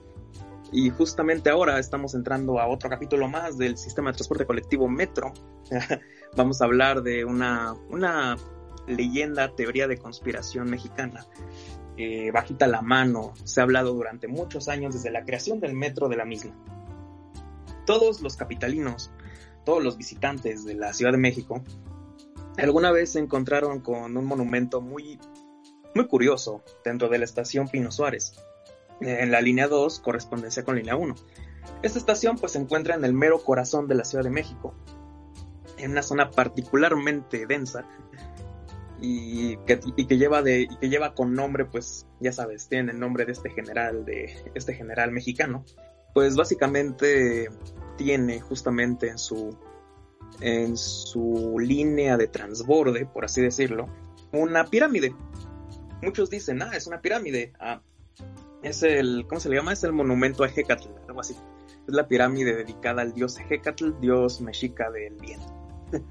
ah, cuando se realizaron las, cuando se realizaron las primeras, las primeras excavaciones para la, para el sistema de transporte colectivo ahí por los por 1967, 1968, se encontraron muchas piezas arqueológicas. Muchas piezas arqueológicas de alguna manera se perdieron. De repente el saqueo de esa época fue tremendo y el INA se manifestó durante muchos años por eso mismo. Cientos de, cientos de piezas se han encontrado, muchas han sido muy famosas y se han, y se han quedado en los museos como la famosa Koyoshauki, que los empleados de Luz y Fuerza, creo, Luz y Fuerza o de la CFE, la encontraron justamente haciendo excavaciones en los años 70. Otras cosas se han encontrado a lo largo del tiempo y han dejado pues perplejos a las personas que las han encontrado. Y justamente uh, excavar en donde fue Tenochtitlan pues va a derivar en que a fuerzas te encuentres cosas. Y la construcción de este metro hace, hace casi 50 años, hace más de 50 años ya, derivó en que se encontraron muchos, pero muchos vestigios arqueológicos justamente las famosas pirámides de Pino Suárez, es, un, es una leyenda que ahonda mucho entre los que llegaron a ser parte de la construcción del metro y los que llegaron a ser parte de la administración de la gestión de patrimonio arqueológico de Lina, ya que se dice que, ya que se llega a decir, según esta leyenda, que cuando se construyó el metro Pino Suárez hubo una excavación tremenda que siempre estuvo techada. El mismo presidente Díaz Ordaz supervisó, personalmente las, construcciones que estaban haciendo en ese lugar y se cuenta, sobre todo por las malas lenguas, que a partir de que a partir de cierto punto empezó a prohibirse el acceso a ciertos puntos de la construcción. Esto estamos hablando que sucede en una zona muy cercana al Zócalo capitalino. Entonces, no era de esperarse, no era de esperarse que, ya saben, no era de esperarse que, nos, que, nos que se encontraran con asuntos arqueológicos muy densos. Pero ¿qué pasaba? Ah, siempre lo que pasaba es que algún trabajador de repente se encontraba, no sé, una figura, una figura que representaba lo que quieran, y de repente le decía a su capataz, ah, pues mira, me encontré esto, ah, dámela, se la voy a dar a Lina, y pues después se quedaba decorando su escritorio, decorando su librero. Eso es una práctica muy común que se sigue haciendo día con día. Al día se descubren más de 500 piezas arqueológicas en todo el país. Es muy normal que, es muy normal que, que eso suceda y que tienda a pasar a veces. bueno, el punto es de que en esta estación de Pino Suárez, justamente como nos encontramos con, esta pirámide de Hecatl, eh, nos encontramos con un problema también a la hora de pensarlo, ya que la traza de Tenochtitlan, que se llegó a, que, que, está documentada desde el siglo XVI, conocida por, por muchas personas y editada sobre todo por este arqueólogo llamado Eduardo Matos Moctezuma, nos presenta una incógnita que es un poco, pues, es un poco sacante de onda cuando nos ponemos a ver qué hubo en Pino Suárez. Y es que resulta que esta pirámide que vemos aquí era solo una de más de 30 pirámides que tenían que haber estado en ese lugar. La gente dice que las destruyeron, la gente dice que la gente dice que las que pues simplemente las volvieron a dejar abajo enterradas y el metro siguió, pero hay una leyenda contemporánea que actualmente ha cobrado mucho sentido ya que resulta que justamente en Suecia se encontraron una pirámide de Hecatl igualita a la de Pino Suárez. Y es que esta teoría nos dice, esta, esta teoría nos dice básicamente que las pirámides de Hecatl fueron removidas pieza por pieza, así como en pequeños grupos compactos, estos pequeños basamentos dedicados a, dedicados a la adoración de este dios, se fueron removiendo para hacer, un, para ser parte de una venta pública, bueno, una venta privada más bien para el sector privado, que pudiese dar incentivos para terminar al propio sistema de transporte colectivo. Es decir, si se encontraron alrededor de otras 29 piezas, digamos que tal vez algunas ya no funcionaban, digamos que algunas perdieron uso y las tuvieron que destruir. Pero las que estaban en mejores condiciones podían ser transportadas con un, a través de, uno, de un camión, pues un camión de tamaño considerable que podía transportarlas durante el tiempo en el que todo estuvo cerrado en la construcción de Pino Suárez. Por lo tanto, se puede inferir que se pudo haber hecho una compra clandestina de pirámides, bueno, en este caso de adoratorios pequeños de la ciudad de Tenochtitlan, y se compraron sobre todo al sector privado, y con ese dinero se ayudó tanto a la corrupción de la época como a terminar un sistema de transporte colectivo que no pudo, que ya no, en el que ya no se tenía dinero para terminar. Y es que se sabía, en las fuentes periodísticas pueden corroborarlo, que hasta que para ese punto de construcción, sobre todo por 1967, ya no había mucho dinero para continuar con la construcción de la línea 1 y 2 del metro. De modo que sorpresivamente llegó un ingreso extra y no se puede confirmar de dónde vino. Esta teoría ha sonado mucho porque el robo, el robo y tráfico de patrimonio arqueológico ha sido durante muchos años un hito en nuestra historia, un hitos, diría yo. Que sobre todo se ve reflejado a la hora de que pues uno va a un museo en cualquier país del mundo y se encuentra patrimonio, patrimonio arqueológico mexicano. Tan solo pues te puedes ir a cualquier país y es muy sencillo encontrarlo en colecciones privadas de, de verdad, de verdad. Eso, esto nos habla pues no solamente, no se trata también de decir, oh sí, nuestro patrimonio, nuestras raíces, no, nada de eso. Nos habla más incluso de cómo pues una red de tráfico que puede estar por encima de las leyes del patrimonio de la, del país puede operar con total impunidad. Es decir, si por ejemplo ahorita hiciéramos un hoyo, hiciéramos un hoyo ahorita hablando de hitos, haciendo un hoyo, ah, en la tierra y nos encontrábamos, no sé, con unas vasijas así unas vasijas de cualquier periodo histórico que quieran, dependiendo de donde se encuentren, pero que sea en México, pues básicamente se supone que tienes que registrarlas en el INA, pero nadie lo hace, nadie lo va a hacer, muy poca gente lo hace y hay un registro que te obliga básicamente a ser como usuario de por vida de esas piezas. Y si hay una exposición tienes que irlas a regalar. O sea, tienes que irlas, tienes que esperar a que venga un camión de lina y que tomen tus piezas y te las, y las tienes que prestar para dicha exposición. Sola, y siempre que sea así, tienes que hacerlo. Entonces, lo que pasa, lo que pasa después es que, es que esta pieza queda a tu disposición hasta el día de tu muerte. No puedes heredársela a nadie, no puedes venderla nunca. Y simplemente pues se queda, se queda a disposición de Lina una vez que mueres. La recogen y se la llevan.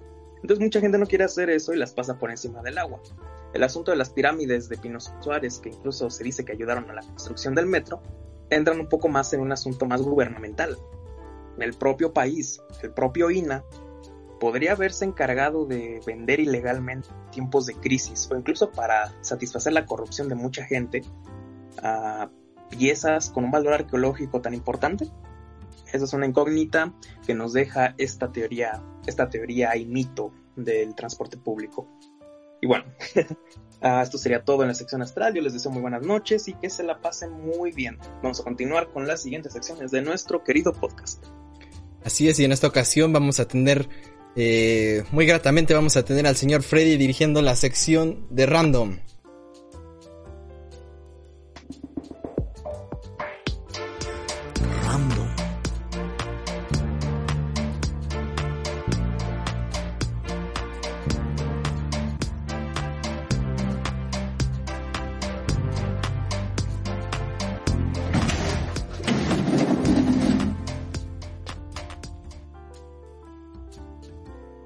En esta sección random me, me, pone feliz y, extasiado de, de, tanta energía, de hablar sobre mi personaje favorito de toda mi historia, de mi vida, pues. Es nada más y nada menos que Spider-Man. Claro que sí. ¿Por qué voy a hablar de Spider-Man en este día? Pues el lunes resulta que es el cumpleaños del personaje. Eh, el lunes pasado fue su primera aparición, pero el lunes en sí es el cumpleaños del personaje como tal. Y bueno, vamos a empezar eh, hablando sobre quién, quién creó, quién creó a este hermoso personaje. Mm. Pues eh, ya, ya se van a reír estos compañeros, pero fue Stan Lee. A menudo considerado la cara visible de Marvel, más o menos, Stan Lee eh, creó a Spider-Man. Es uno de los pocos guionistas de cómic ampliamente reconocido fuera de la industria del género. Nacido en 1922, Stan fue uno de los creadores que encabezó el resurgir de la editorial en 1961, con un debut de Los Cuatro Fantásticos. Sin embargo, el artista tuvo que vencer algunas barreras del editor de Marvel, porque Martin Goodman, cuando quiso lanzar a Spider-Man, Goodman estaba convencido de que un adolescente no podía protagonizar su propio cómic y que a nadie le gustaban las arañas. A su vez, plenamente seguro de que su creación podía ser un gran éxito, Stan Lee tuvo que colar al personaje en, último, eh, en el último número de la serie antológica que iba a ser cancelada de Amazing Fantasy. Eh, transcurridos 50 años, puede afirmarse que esta edición propició un fenómeno global y el nacimiento de uno de los mayores superhéroes del mundo. ¿Cómo no? ¿Cómo no? Gracias, Stanley, por, por, por ser este así. Guapo. Un besazo donde quieras que estés. En el cielo. En el cielo, claro.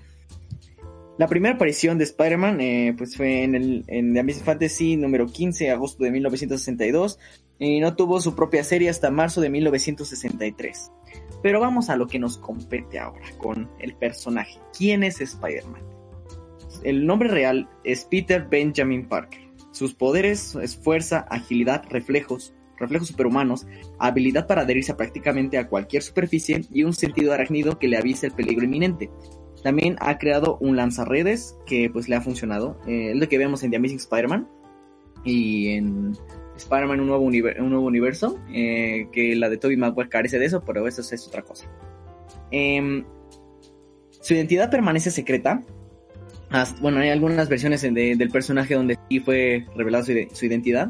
Su profesión es ser investigador científico, pero también este, eh, se, se, gana la vida, o al menos eso intenta, eh, vendiendo fotos de sí mismo mm.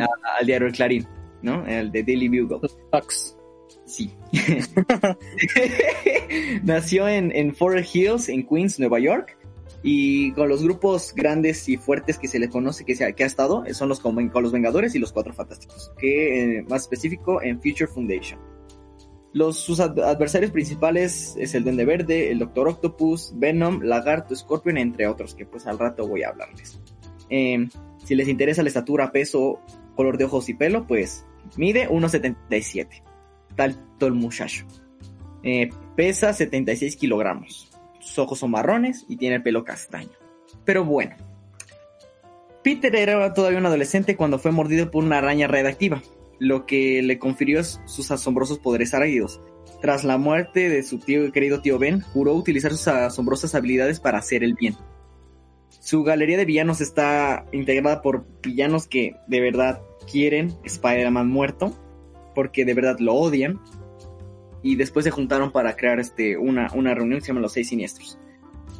Eh, desde que se convirtió en un superhéroe, Spider-Man ha luchado junto con algunos mayores campeones del planeta eh, para, para, derrotar a los alienígenas, este, algunos villanos fuertes, como por ejemplo Misterio, que fue uno de los grandes, grandes villanos, que no es muy conocido, pero ahorita fue conocido recientemente por, por la película de Far From Home, que la a mí me encantó el personaje.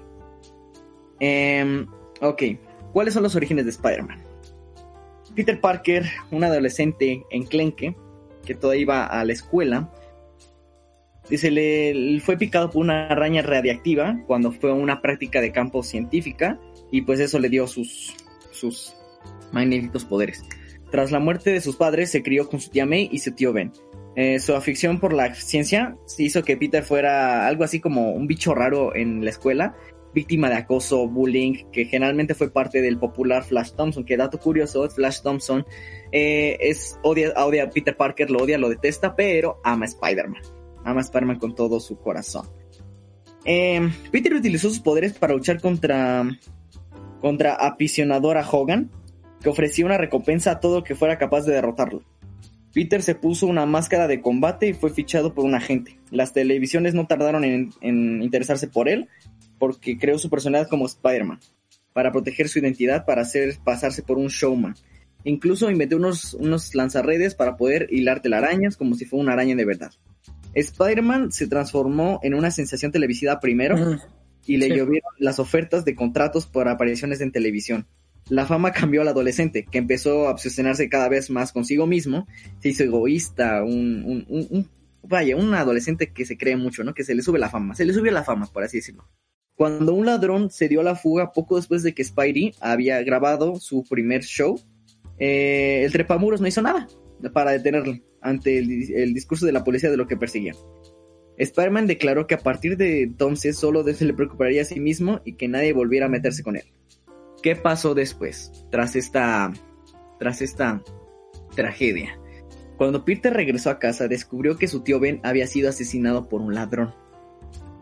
Después de que la policía acercara al asesino en un almacén, Peter Parker se puso el traje de Spider-Man y se dispuso a apresarlo. Se enfrentó al ladrón y descubrió que se trataba del mismo que había negado a detener unos días antes.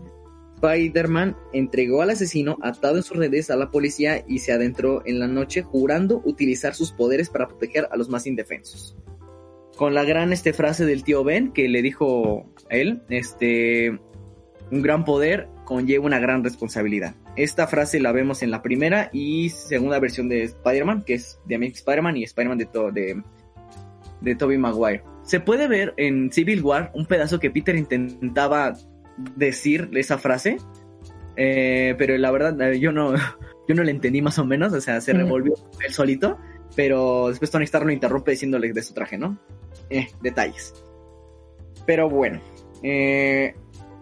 vamos a hablar bien a fondo, específicamente cómo fue que Peter tuvo sus poderes.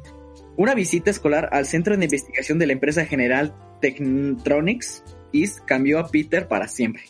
Una araña se había vuelto reactiva tras ser expuesta a un rayo de partículas que le picó en la mano, inyectándole enzimas mutagenéticas que insertaron el ADN de una araña en su código genético. El aspecto de Peter no quedó alterado, pero sí hubo, hay algunas versiones de, de, Spider-Man donde sí altera su físico. Por ejemplo, donde creo que es un Spider-Man que puede eh, eh, traer este eh, un ejército de arañas, así como tipo Ant-Man, y hay un Spider-Man que tiene muchos brazos, que intentó quitarse los poderes Peter, pero pues valió caca todo, ¿no? Y se transformó en una araña al final de todo. Pero el chico no tardó en notar cambios en su fisiología. Para empezar, su visión se volvió increíblemente aguda, de modo que ya no necesitaba sus, sus, sus lentes, pero sin embargo llevió, siguió este, usándolas para, pues, para cubrir su identidad, ¿no? Así como algo como Superman. El cuerpo delgado y el, enclenque de Peter le convertía en un blanco fácil para los matones, pero ahora el hormigueo de sus sentidos arácnidos le avisaba de los peligros inminentes. El tiempo de su fuerza y velocidad aumentaban, le permitían susurrar a quienes habían sido sus maltratadores. Sus nuevas habilidades para trepar por las redes le permitieron explo- explorar un nuevo entorno, los tejados de los rascacielos y las escarpadas paredes verticales de la ciudad de Nueva York, vestido con un traje bicolor con diseño de telarañas incorporado. Eh, aquí quiero, habl- eh, quiero hablarles un poquito del traje, que por qué, ¿ustedes por qué piensan que el traje de Spider-Man es rojo y azul? Mm, Ah, buena pregunta. Creo que por la bandera Ok, de Estados Unidos. Pero no me acuerdo si esa era la Es explicación que te de... va al Barça. este, no si esa era la explicación que dio Stan Lee de que Le va a bueno, que chivas. ser patriota. patriota. O no sé si tú te refieres a la, a la explicación de de Peter. que se da que se da Peter, esa sí no la conozco, pero me gusta me gusta la de la película la primera cuando creo que se inspira en el color de la araña que lo picó. Entonces, pues me gusta esa. Humberto, no, ¿tú ¿por qué crees? Porque le va a las chivas, ya lo mencioné. Este. Obviamente, Pero las chivas no tienen azul. ¿cómo no? Uno, Bueno, el traje, digo, el... Bueno, está bien. el blanco es en los ojos. Este. No, Freddy, yo, yo no, no, no saber por qué. Pues, este, sí, creo que originalmente el, el traje rojo y azul de Spider-Man se da por, por el, el, el crush que tenía, el, el, el amor que le tenía Mary Jane, que era su vecina. ¿Por qué? Por sus ojos azules y su cabello rojo. De hecho, si pueden eh, ver la primera película de Sam Raimi, eh, cuando está creando su traje y aparece la araña, cuando dice Peter, este, necesito más color y lo subraya, aparece, ven que aparece una araña caminando, ¿no? Esa, eh, si notan eh, bien, cuando pasa esa araña, pasa, una, pasa la cara de Mary Jane. Entonces eso confirmó lo que yo estaba pensando que, oh, wow, o sea, el traje rojo y azul de Spider-Man se trata por eh, los ojos azules y el cabello rojo de Mary Jane. Entonces creo que eso es, es algo, me parece algo romántico, algo bonito que le dedica, pero pues sin saber quién es. Hasta después. Eh, Peter adoptó la. ¿Sí a decir algo? O sea, ¿él hizo su traje antes de conocer a Mary Jane? ¿O cómo? Me, me parece que ellos eran vecinos desde Sí, eran vecinos, sí, niños. pero su primer novia fue Gwen Stacy, ¿no? Entonces, Sí, fue su primer. O sea, pero no, no importa. O sea, yo digo que Mm. o enculado con la Mary Jane, Ajá. la María Juan, pues no le hizo caso. Si no sería de color de la América, porque sería amarillo. que bueno, no fue su primer novia Gwen Stacy, primero fue la... Fue esta, Sí, ¿no? la- ¿cómo se llamaba? Esta... La de... La de... Homecoming, este... Liz, Liz. Liz algo. sale. Pero ajá. Allen. ajá. Liz sale, pero en Spider-Man Homecoming la, la llamaron Liz Tools, ¿no? Por Adrian Tools. Ajá. ¿Algo más que quieran compartir, compañeros, sobre el tema del traje de Spidey? ¿No? Pues no sé si vas a hablar de los demás trajes que ha tenido, pero... pero Ahor- Ahorita voy a hablar bien de otras versiones del traje. Bueno, Pero- te, te quiero preguntar cuál es el que te gusta más de los que han habido en películas, por ejemplo. Uy, difícil decisión. Eh, me encanta mucho el traje de Spider-Man 2. eh, porque es totalmente, el, totalmente diferente el diseño de la primera a la segunda. de Amazing. No, no, no, no, no, no. De, de Sam Raimi. Si notas, este, la araña de enfrente y la de atrás son totalmente distintas y el patrón Ah. de las telarañas. Bueno, yo lo noté. Y arriba el patrón. Entonces, totalmente. Arriba las chivas. Ok. Y bueno, yo creo que el favorito El favorito es rebaño el sagrado. que le sigue sería el de The Amazing Spider-Man 2. Mm. que la verdad a mí me encantó demasiado. Es como para, para chuparse los dedos, como no, como el Kentucky. A ti, Toris, ¿cuál, cuál es tu versión del traje favorito? Sí, el de The Amazing Spider-Man eh, 2. Ese es, Claro. es mi, mi favorito. Siento que es el más eh, parecido por los ojos grandes y por estar medio flaquito, no sé. O sea, el el de Toby lo veía muy, como que muy fornido, más de lo que debería. Ah, Pero, Pero sí, ese y el del nuevo de Far From Home está, está cool con, con lo negro. El, el, negro, sí. De hecho, sí. Eso, eso sí me gustó mucho del de las... Tiene Peter. De hecho, me puse a ver este, las otras versiones. ¿Ves que cuando está creando su traje hay demasiadas versiones? No sé si alcanzaste a ver alguna de la... Creo que había estaba el traje de sigilo. Parecía que estaba el traje de sigilo. Pero no, no sé si es cierto o no. Es este que está verde, más o menos. Pero bueno. Eh, Peter adoptó esta identidad de Spider-Man y se convirtió a, la ciudad en su particular terreno de juego. Los criminales comunes de la Gran Manzana no pudieron regresar al nuevo superhéroe del vecindario, pero Peter Parker, Peter atrajo a sí mismo la atención de extraños supervillanos, como el Duende Verde. Lo curioso es que cuando apareció el primer superhéroe, ah, después le siguió el supervillano, cuando aparecieron ya los supervillanos. Eh, esto, el diario, el Clarín, eh, lo usó para tachar la, la, imagen del superhéroe, ¿no? O sea, porque fue culpa de Spider-Man. Eh, James Jonah Jameson ataca eso. Que de no ser, si no hubiera parecido Spider-Man, los supervillanos no hubieran destruido ya Nueva York, etcétera. Entonces él considera como la culpa a todo Spider-Man. Que pues en sí tiene sentido, porque el origen de Spider-Man da a los otros villanos. Pues bueno. sí, da su origen, pero además que es como lo que decía Visión, de que la presencia de los superhéroes genera el afán de retarlos entonces por eso surgen los villanos. O sea, aparte de que su conexión podría estar directamente relacionada como eh, como si la ha bebido con Electro o con Lagarto, este pues igual está esto de, retar al, héroe, ¿no? Sí.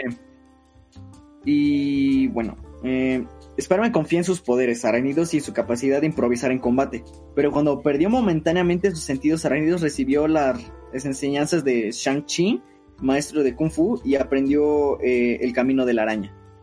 Ahora, en un momento dado de la vida, Peter Parker, em, una extraña sucesión de acontecimientos hizo que se conectara con el elemento arácnido de su ADN cuando recibió un beso mutagenético de la malvada reina araña. Se convirtió en una araña gigante.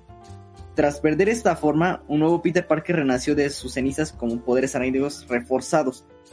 Sus ojos tenían ahora un brillo rojo y le permitían ver en la oscuridad, al tiempo que sus dientes se afilaron como colmillos. Parker descubrió asimismo sí que podía lanzar una cantidad importante de redes biológicas gracias a las glándulas de sus puños y, que le había crecido aguijones retráctiles. En los brazos se segregaba veneno poliaminado paralizante. Por tanto, su fuerza había aumentado y había adquirido una sensibilidad extrema a las vibraciones, lo que potenciaba su sentido arácnido. Peter descubrió además que, poseía la habilidad de comunicarse telepáticamente con las arañas, Estas son las versiones que, estoy, que les había platicado anteriormente, y otros artrópodos, aunque no podía obligarles a actuar a su servicio. Después de resultar gravemente herido en una lucha contra la entidad vampírica Morlum, Parker mudó su piel y apareció totalmente curado con poderes arácnidos aumentando un nivel incluso superior. Es como los Saiyajines de Dragon Ball, ¿no? Que mientras más pelean, más fuertes se hacen, ¿no? Después se curan de sus heridas. Mientras más les jales la cola. mientras más jales la cola, más fuertes se hacen. Extrayendo su fuerza de una misteriosa entidad espiritual llamada El Otro. Parker utilizó sus aguijones y sus colmillos para matar a Morlun.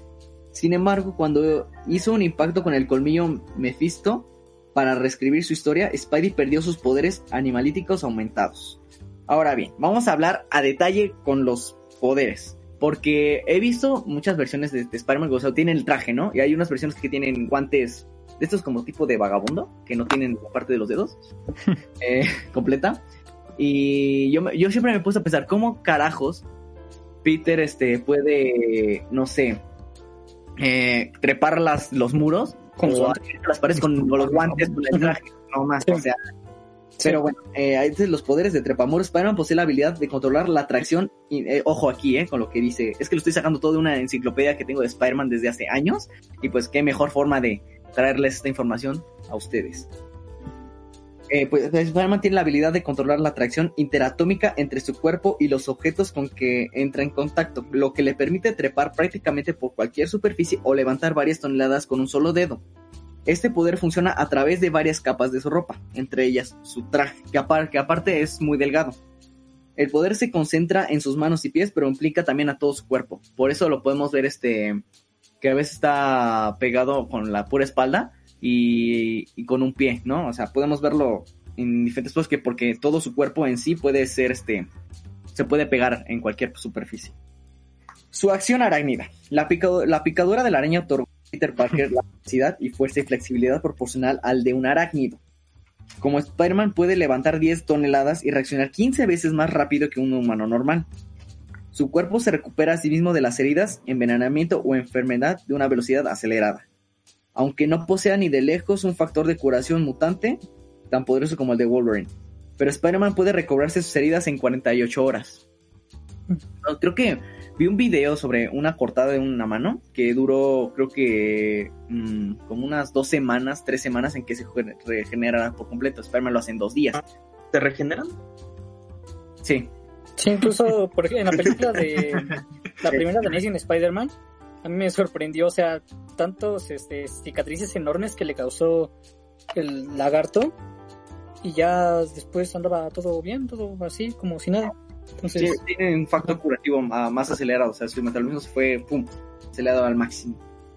Eh, su sentido arácnido, los sentidos potenciados de Spider-Man, eh, su sentido arácnido espacial y sus reflejos altamente agudizados le confieren una habilidad extraordinaria para anticiparse a un peligro inminente. Cuando una amenaza se avecina, siente un hormigueo en el cráneo. Cuanto mayor sea este, mayor es la amenaza. Esta habilidad lo convierte en un héroe prácticamente intocable en combate, a menos que sus enemigos descubran la manera de anular ese hormigueo. O también leer las habilidades de Spider-Man, que para dónde se va a mover, estudiar bien sus habilidades. Creo que va a ser el enemigo de, la película de Black Widow. ¿Cómo se llamaba? Se me olvidó su nombre. Eh... ¿Taskmaster? Taskmaster, sí. De hecho, Taskmaster sí le daba, sí le da pelea a Spider-Man, pero así súper cañón porque le, le, copia todo su, su este, estilo de pelea. Ok, vamos a hablar sobre Spider-Man y sus, sus su traje en sí, el rojo y azul, y los gadgets que tienen varias versiones del personaje. Tiene un lanzarredes. Eh, utilizó su conocimiento en ingeniería y química para crear sus lanzarredes, así que podemos decir que Paul y Humberto pueden crear un lance de telarañas para mí. Yo digo, nada más. Mm. Él diseñó su fluido arácnido para un concurso científico, el polímero químico sale a chorros de alta presión desde unos ovillos insertados en su muñeca, activados con un botón en la palma, y se endurece en contacto con el aire. El fluido de telaraña puede adoptar la forma de un hilo, de una telaraña o una pasta pegajosa, dependiendo de sus necesidades tácticas. Tiene una fuerza extensible de 54 kilogramos por 2.54 centímetros cuadrados. El traje de Spider-Man, el traje original de confección casera es de spandex, eh, como la mayoría de los trajes cosplay también, de Spider-Man, con costuras termoplásticas selladas y un diseño de telaraña sobre seda. La tela es lo suficientemente fina para permitir que sus poderes para trepar funcionen a través de ella.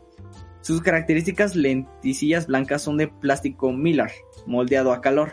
Ocultan sus ojos pero le permiten ver a través. La capucha también distorsiona su voz, ayudando a mantener oculta su identidad secreta cuando lleva el traje. Eso también me causó como, wow, o sea, Peter tiene también un modulador de voz para que no se, para que no sepan qué, ¿no? Porque, por ejemplo, esto lo vemos en Linterna Verde, cuando Linterna Verde salva a, la chica y dice, no, ma, yo sé que eres tú, te he visto desnudo, ¿no? O sea, le reconoce la voz. Y pues, esto fue chistoso. Eh, tiene un cinturón de equipo. Normalmente este cinturón queda debajo del traje. Incluye repuestos de, de líquido de telaraña para sus lanzatelarañas y un comportamiento para su cámara. Un silbido arácnido que utiliza con Flash para intimidar a los criminales. Es como la batiseñal que tiene. Eh, es como su batiseñal, la, la cara de, Spider-Man. La que vemos en la escena post créditos de Civil War con Spider-Man. La que más o menos esa. Y pues tiene rastreadores arácnidos. Peter utilizó su talento para la electrónica para diseñar unos rastreadores electrónicos en miniatura que utiliza para dar caza a su presa. Estos rastreadores de corto alcance disponen de patas de agarre por lo que pueden ser lanzados con más con precisión. Están recubiertos asimismo de un adhesivo para poder pegarse a su objetivo. Últimamente utiliza una lanzadera con muelle para propulsar estos artilugios. Inicialmente Spider-Man confiaba en una voluminosa unidad receptora para seguir sus objetivos, pero después perfeccionó sus rastreadores para poder seguir sus señales con su sentido arácnido. Ok. Aquí viene uno de mis tops favoritos, esto sí es un top, eh, lo que te va a presentar. si es un top. Eh, sí, Eh, son de, los, de las versiones de Spider-Man que fue desenmascarado, o sea, que se reveló su identidad secreta. Ok, empezamos con The Amazing Spider-Man número 12, que Peter perdió sus poderes al, al contraer un resfriado, pero eh, cuando el Doctor Octopus secuestró a Betty Brandt, Parker intentó rescatarla de modos que el villano que lo desenmascaró, pero creyó que... Híjole, me permitan, antes que está lloviendo en mi casa echar ni eh, mientras, en lo, que el Freddy está, eh, nos pregunta Christopher Santiago que ustedes qué Spider-Man se hubieran metido en las películas de Spider-Verse. Mm. Spider-Man. Spider-Man anciano. ¿Cuál? Un viejito.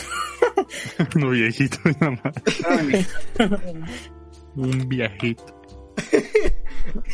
¿Cuál? Spider-Man Tula.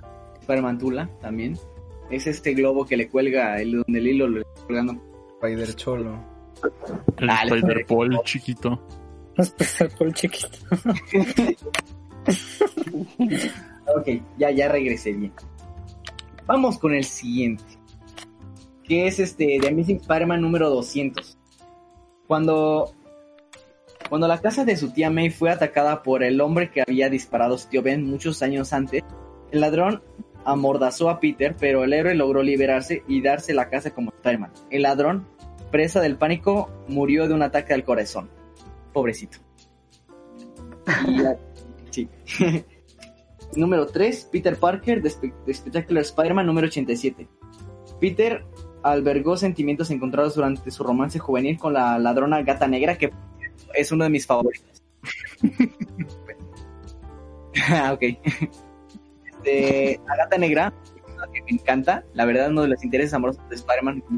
Uf. ¿Sí o no? o sea, uf también. o sea, porque, bueno. Pero pues es furra, ¿no? Por eso. Mm, algo así. Pero no, no, no es tan furra no creo. No, es, no, ella no. Sí. Eh, bueno, al final ella le quitó su máscara y mostró su rostro, pero ella prefirió a Spider-Man a, que, a Peter Parker. Aquí es curioso, ¿no? Eh, Gwen Stacy ama a los dos, a Peter y a Spider-Man. Mary Jane tenía como una obsesión más con Spider-Man, con Peter. Y Black Cat igual con, eh, eh, con Spider-Man. Cada quien busca lo que quiere, sus intereses amorosos de Spider-Man. Black Cat le encantaba juguetear con el Spidey. Demasiado. Eh, número 4. The Amazing Spider-Man número 262. Cuando Peter Parker desoyó su sentido arácnido, mientras se estaba cambiando, fue fotografiado sin su máscara por, por el desacreditado fotógrafo Jake Jones. Persiguió al paparazzi por la ciudad para recuperar los negativos, pero no sé si lo recuperó o no. Debo leer ese cómic. Y pues creo que uno de los más conocidos fue en Civil War número 2. Eh, durante la guerra civil de los superhéroes, Spider-Man se puso del bando de los pro registro y demostró su apoyo sacándose la máscara en directo en televisión. Por desgracia, eso provocó que la tía May se convirtiera en objetivo de ser asesinada por la ley, por el orden del rey del crimen. Nah, hombre. Por eso mm, se fue, se regresó al bando del Capitán América. Está expreso con Tony Stark y pues se fue con el Capitán América. Ok, vamos a hablar de otros trajes, porque Spider-Man ha vestido otros trajes. Está el muy conocido el Bachman, que es un Spider-Man con un traje de los Cuatro Fantásticos con una bolsa en la cabeza, que fue llevado por primera vez en Amazing Spider-Man número 258. Cuando Peter Parker le dio a Reed Richards su traje negro, el siguiente mm, para tuvo que pedir prestado su traje de repuesto de los Cuatro Fantásticos, pero estos no le proporcionaron una máscara, lo que puso de, eh, lo que se puso una bolsa de plástico de, papel en la cabeza y pues ya, así fue. Eh, de hecho yo no conocía el origen de este, pero muy... yo sí, pero no entiendo por qué le dan tanta importancia, o sea, lo he visto en varias partes, pero si no creo que haya salido más de una vez, ¿o sí? Pues solo mm. porque está chistoso, ¿no? Que tiene una bolsa. Es eso. Fue chistoso y pues lo, lo sacaron en varios juegos también. Eh, eh, porque él solo se denomina, ¿no? El espectacular hombre bolsa. Sí, el espectacular hombre bolsa. Hay uno que la armadura Spider-Man es un traje, una, una armadura eh, plateada que fue llevado por primera vez en Web of Spider-Man número 100, creada para derrotar a los nuevos forzadores. Este traje protege a Spider-Man de las esporas del hombre planta y el aliento letal del hombre dragón. Tenemos el traje negro, el simbiote. Eh, descubierto en el planeta Mundo Batalla, el traje negro era capaz de aumentar los poderes de Spider-Man. Sin embargo, resultó que era en realidad un parásito alienígena que pretendía fusionarse permanentemente con Spidey y también con su mente. Mientras Spider-Man entregó el traje a las, el traje asesino a los Cuatro Fantásticos y se puso brevemente la versión de tela que le dio Black Cat, el traje alienígena salió del edificio de Baxter y se fusionó con Eddie Brock para formar a Venom. Esto apare- ¿Qué pasó? Sí, bueno, no, no sé, bueno, ahorita que termines con ese traje, este, me- te menciono algo, bueno, una duda. Nada más iba a mencionar el cuando fue por primera vez, fue en Secret Wars número 8. Ajá, sí, exactamente. Es que ahí hay una duda, un asterisco que yo tengo, bueno, o sea, un punto importante. es que, sí, precisamente ese traje fue, bueno, además de que fue creado por un fan o algo así, Marvel lo compró la idea. Este, o sea, Spider-Man se pone ese traje negro en, en Battleworld, pero eh, él dice, es que cuando se lo pone mm, eh, es con una máquina y dice que con solo pensarlo te hace el traje. Y él en ese momento está pensando en el traje de Spider-Woman. Spider-Woman ya tenía un traje igualito al de al traje negro de Spider-Man, solamente que con mangas blancas. Mm. Este, pero el punto es de que el traje originalmente o la idea del traje negro es de Spider-Woman y no sé cuándo Spider-Woman este, obtuvo ese traje negro. Pero, pero ahí no sé si tú tengas ese dato. Mm, además, eh, creo que también ya se cambió un poquito el origen de, de lo del simbiote. Bueno, de que en realidad primero fue Deadpool quien, quien lo Sí, usó. pero eso, es, eso no es canon, creo. Ok. La verdad, no lo sé, pero. Pero está chido, ¿no? Está, está interesante lo que nos menciona el Toris. Y pues voy a investigar a fondo para. Para después este, traérselos a ustedes, ¿no? Tenemos el traje de luchador. Que en sí puede ser el primer traje que lleva Spider-Man en toda su vida como Spider-Man. Eh, el traje de luchador era un disfraz improvisado que le permitió participar en una competición que premiaba con 100 dólares al que lograba sobrevivir 3 minutos en el ring con el campeón aficionador a Hogan. Esto lo vemos en, en el Spider-Man de Tobey Maguire, como necesita necesita el, el dinero para impresionar a Mary Jane, pero pues pelea con Bonesaw, me parece que se llama. Sí, Bonesaw. Eh, fue, fue en el de Amazing, Fan- eh, Amazing Fantasy número 15, su primera aparición. Future Foundation. Este es un traje blanco. A mí en personal es uno de mis favoritos. Eh, inventado para unirse a la fundación futura de Sp- Spider-Man, del Cuadro Fantástico. Recibió un traje eh, nuevo confeccionado por la tercera generación de las moléculas inestables, lo que le permitía cambiar su diseño a voluntad. El traje por defecto de equipo era blanco y negro. Eh, salió en el Future Foundation número 1. Tras la muerte de Johnny Storm, Spider-Man fue que se in- incorporó al, al equipo. Hay un traje sigiloso, diseñado por Peter durante una época de Horizon Labs. El traje sigiloso puede volverse invisible al envolverse en luz y sonido, utilizando para combatir al grito sónico del Duende Verde. Pasó después a manos de, Kane. Eh, apareció en Amazing Spider-Man número 650. La armadura de los seis siniestros, diseñada para derrotar a la última encarnación de los seis siniestros, porque hay muchas versiones de los seis siniestros, donde a veces está Rino, a veces no está Rino, está Electro, a veces no, está Craven, y pues es un grupo que va pasando de generación en generación, por así decirlo. Esta armadura de alta tecnología potencia la fuerza y la velocidad de Spider-Man, permitiéndole volar y, rompi- y volviéndolo invisible. También alberga los repulsores de Iron Man. Apareció por primera vez en Amazing Spider-Man número 682.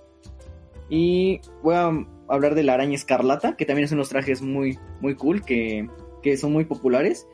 Eh, el verdadero Spider-Man jamás ha llevado este traje, en realidad es la identidad eh, elegida por su clon Ben Reilly cuando volvió a Nueva York. Apareció en Web Spider-Man número 118. Y uno muy conocido que todos hemos visto en la última adaptación del personaje es el Iron Spider. Entregado a Peter por Tony Stark, así igual que en la película, la armadura de Iron Spider, y Iron, Iron Spider perdón, incluiría una serie de gadgets, entre ellos un artilugio de tipo capa y tres brazos metálicos. Spider-Man devolvió la armadura durante la guerra civil, cuando decidió oponerse al acto de superhumano del gobierno de Estados Unidos. ¿Qué está pasando aquí? ¿Qué? Dejen continuar a Freddy, por favor.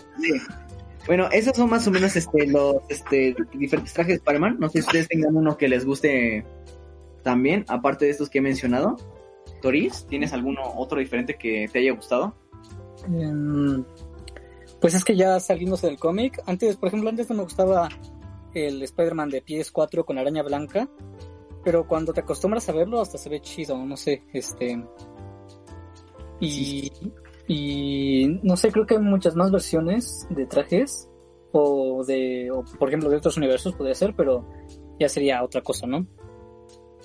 Sí, eh, de hecho también hay uno que no mencioné, que es este, el Spider-Man de, del 2099, que es este Spider-Man que tiene estas características, tiene los colmillos, tiene las... Está bien padre. ajá. Ah, está bien geniales. De hecho hay un juego, creo que ese es uno de los mejores juegos que han sacado de Spider-Man. De hecho. Time. Ajá, es de los mejores juegos que está como...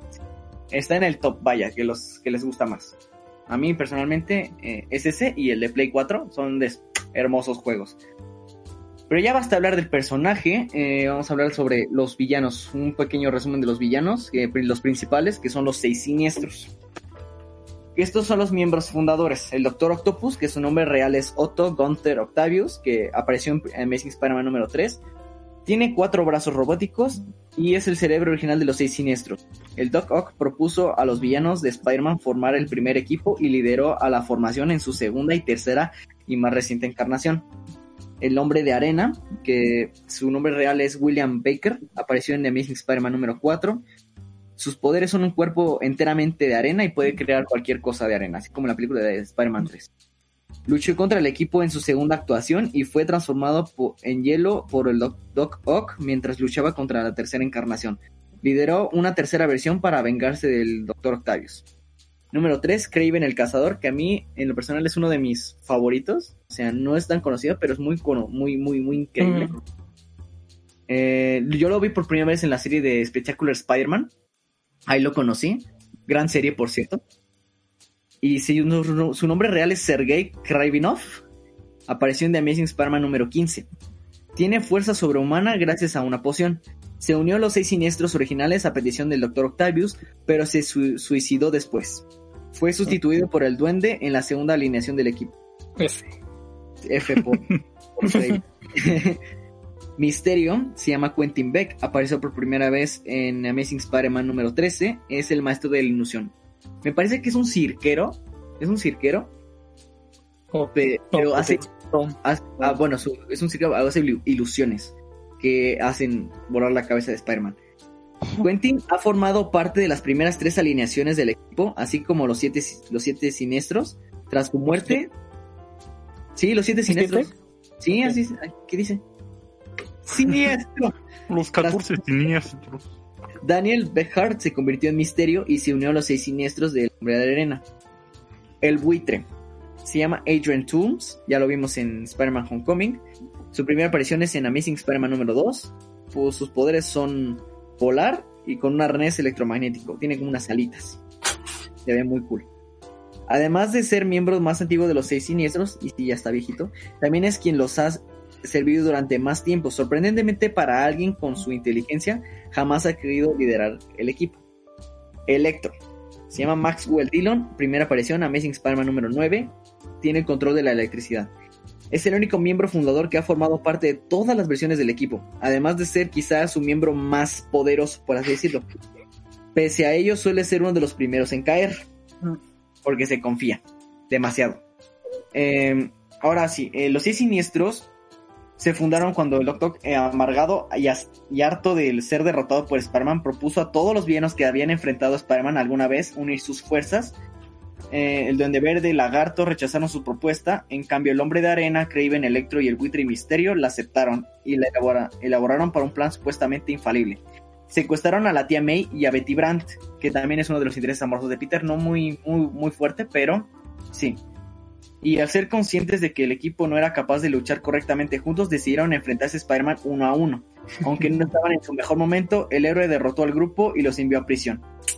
Tuvieron su revancha. Al darse cuenta de que habían fallado los seis siniestros, se reformaron y atacaron a Spider-Man como grupo. No sirvió de gran cosa cuando el hombre de arena les traicionó y volvieron a morder el polvo. A lo largo de los años han sido varios enemigos de Spider-Man que se han unido bajo la bandera de los Seis siniestros, ABC7, como ya mencioné. La formación fue reclutada una vez más por el Doctor Octopus. Este villano de múltiples brazos estuvo a punto de morir y con la falsa pretensión de salvar al mundo del calentamiento global, planeó en realidad su destrucción. Y bueno, eh, esto podría ser más o menos a rasgos generales, porque Spider-Man tiene mucha historia, muchas versiones, demasiadas, y pues nada, no tienen algo más que comentar. Venom, Venom nunca ha sido parte de los seis siniestros. No, no, Venom no. Venom siempre trabajó solo con Eddie Brock, eh, nada más para matar a Spider-Man. Pero hubo otros supervi- supervillanos que se unieron a los seis siniestros, como Rhino también, fue uno de, de los que se unió. Eh, Scorpio también. Y casi como lo vemos en el juego. Eh, siempre Spider-Man los mandaba a la prisión y, y siempre para vengarse salían, se, se escapaban y unían fuerzas para derrotarlo, pero como cada quien quiere derrotarlo a su manera, no se ponen de acuerdo y siempre falla el, el equipo. Así como así pasó en el juego de Play 4 también. ¿Algo más? Es Celeste. Este. ok, y pues no sé, creo que igual mencionar. Se como la tía May. Como así como vi- mencionar a villanos importantes, creo que, bueno, aparte de ya mencionar más o menos a Venom y pues a lo que sigue que es Carnage, no me acuerdo, o ahí está la duda eh, de que, según yo, Peter no puede sentir a Venom porque está conectado con él de alguna manera. O no me acuerdo si el que no puede sentir por el sentido arácnido es a Carnage. Pero según yo, a uno de los dos no los puede sentir. Sí, creo que, creo que hubo una versión de Spider-Man donde cuando el simbiote se deshizo de él, eh, parte de sus poderes se debilitó, porque de plano sí estaba metido como en, como lo vemos en la película de Venom con Eddie Brock, que se mete en todo su cuerpo, está en, eh, en sí en todo, y se alimenta de él para subsistir, porque necesita un huésped, es un simbiote, ahí viene su nombre. Entonces creo que fue parte, se debilitó sus poderes y creo que por eso no podía sentir a, a Venom, pero después ves que se entrenó con, con un maestro de Kung Fu y Ah, pues, ya ok. pudo recuperar bien su fuerza. Sí, sí. Y bueno, si ya no hay otra cosa, eh, yo me despido con esta serie, que es mi personaje favorito de toda la vida. Y pues nada, gracias, gracias, gracias. Y pues fel- decirle feliz cumpleaños a Spider-Man el lunes. Como, como, como dato curioso, si pueden ver el video de la TNT que tenemos por ahí, ahí lo buscan en el YouTube, sale un Spider-Man saltando. Es Freddy disfrazado de Spider-Man. Que vean de Sí. lo que está hecho este podcast. Así es. Sí, soy yo. Ese, ese ven que hizo Fleet hacia atrás, soy yo. Uf, magra de calidad. y pues ya. Muy bien, pues entonces saltemos a la siguiente sección, a la sección de los memes para acabar este stream.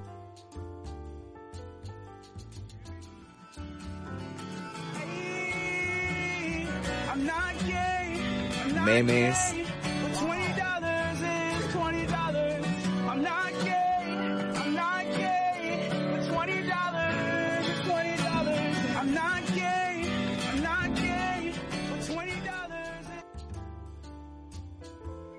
Y muy buenas noches de nuevo, estamos en la sección de memes y hoy vamos a hablar de un meme triste.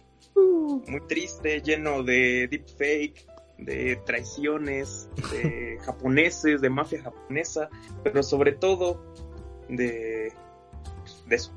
Ah, pues vamos a hablar del Dame Dame, Dame Dame. Y bueno, más que nada, pues, para quien no, quien no lo conozca, ah, ¿alguien puede hacernos el favor de hacer la interpretación, por favor? Dam- Espera, tengo la canción aquí, la voy a cantar completamente tú estás hablando. Voy a hacer la canción. Para que tiene con los términos querido más idea. Dame, dame, dame yo. Dámelo, dame, dame yo. Antaga. Suki de, suki, suki de. Barbacoa de hoyo. Dore da que. Siuigo sa. Sim. Viva las chivas. Sugayamani. Nutrileche. Omotoide. Es Mecman. No, no, y pues básicamente, básicamente esta bella pieza que escucharon se llama Baka Mitai, que es una canción triste obviamente, que sale, que sale en el juego Yakuza. Eh, ¿Alguien ha jugado Yakuza? Freddy, yo lo he visto. Yo, yo, yo- bueno, yo no lo juego, lo jugó mi hermano. Y no, lo he visto a ratos, a ratos. Está, Son muy buenos juegos. Son muy buenos juegos. Es, es shitpost hecho juego. O sea, como los de Mafia City, así. Mm, ah, es que Mafia City era otra cosa ya cuando lo descargaba. Ah, Pero juro que, en serio, como dice Humberto, es totalmente raro, es extraño, o sea, ves a, a- por ejemplo, hay una parte en el Yakuza Kiwami 2, eh, es el, un, creo que de los más recientes, donde este Kiryu, que es el personaje principal, eh, está en calzones, le están tomando fotos, una sesión de fotos en calzones. Y tienes que, le tienes que escoger la pose. ¿Cuál sería la mejor pose? Puedes poner pos- pose kawaii o, o pose musculosa o no sé. O sea, está muy Pose, pose, pose. Pose, pose. Sí, Sí, pose. de, de hecho, este te da como cosas muy raras, ¿no? De hecho, me acuerdo que hay una misión que va saliendo así de, de como un bar así y de repente te encuentras a un imitador de Michael Jackson y se pone a bailar y de repente se, y se va y ya. Y también sale una, una parodia de Steven Spielberg y así, cosas así Sí, bien, bien random. Muy random. O sea, es muy bueno, es muy buen juego. La historia Sí, es buena, sí. pero sí, de verdad tiene elementos que son así de, "What, ¿qué estoy viendo aquí? Bueno, ese es un elemento clásico. Ese es como el caldo de cultivo perfecto para el shitposting involuntario.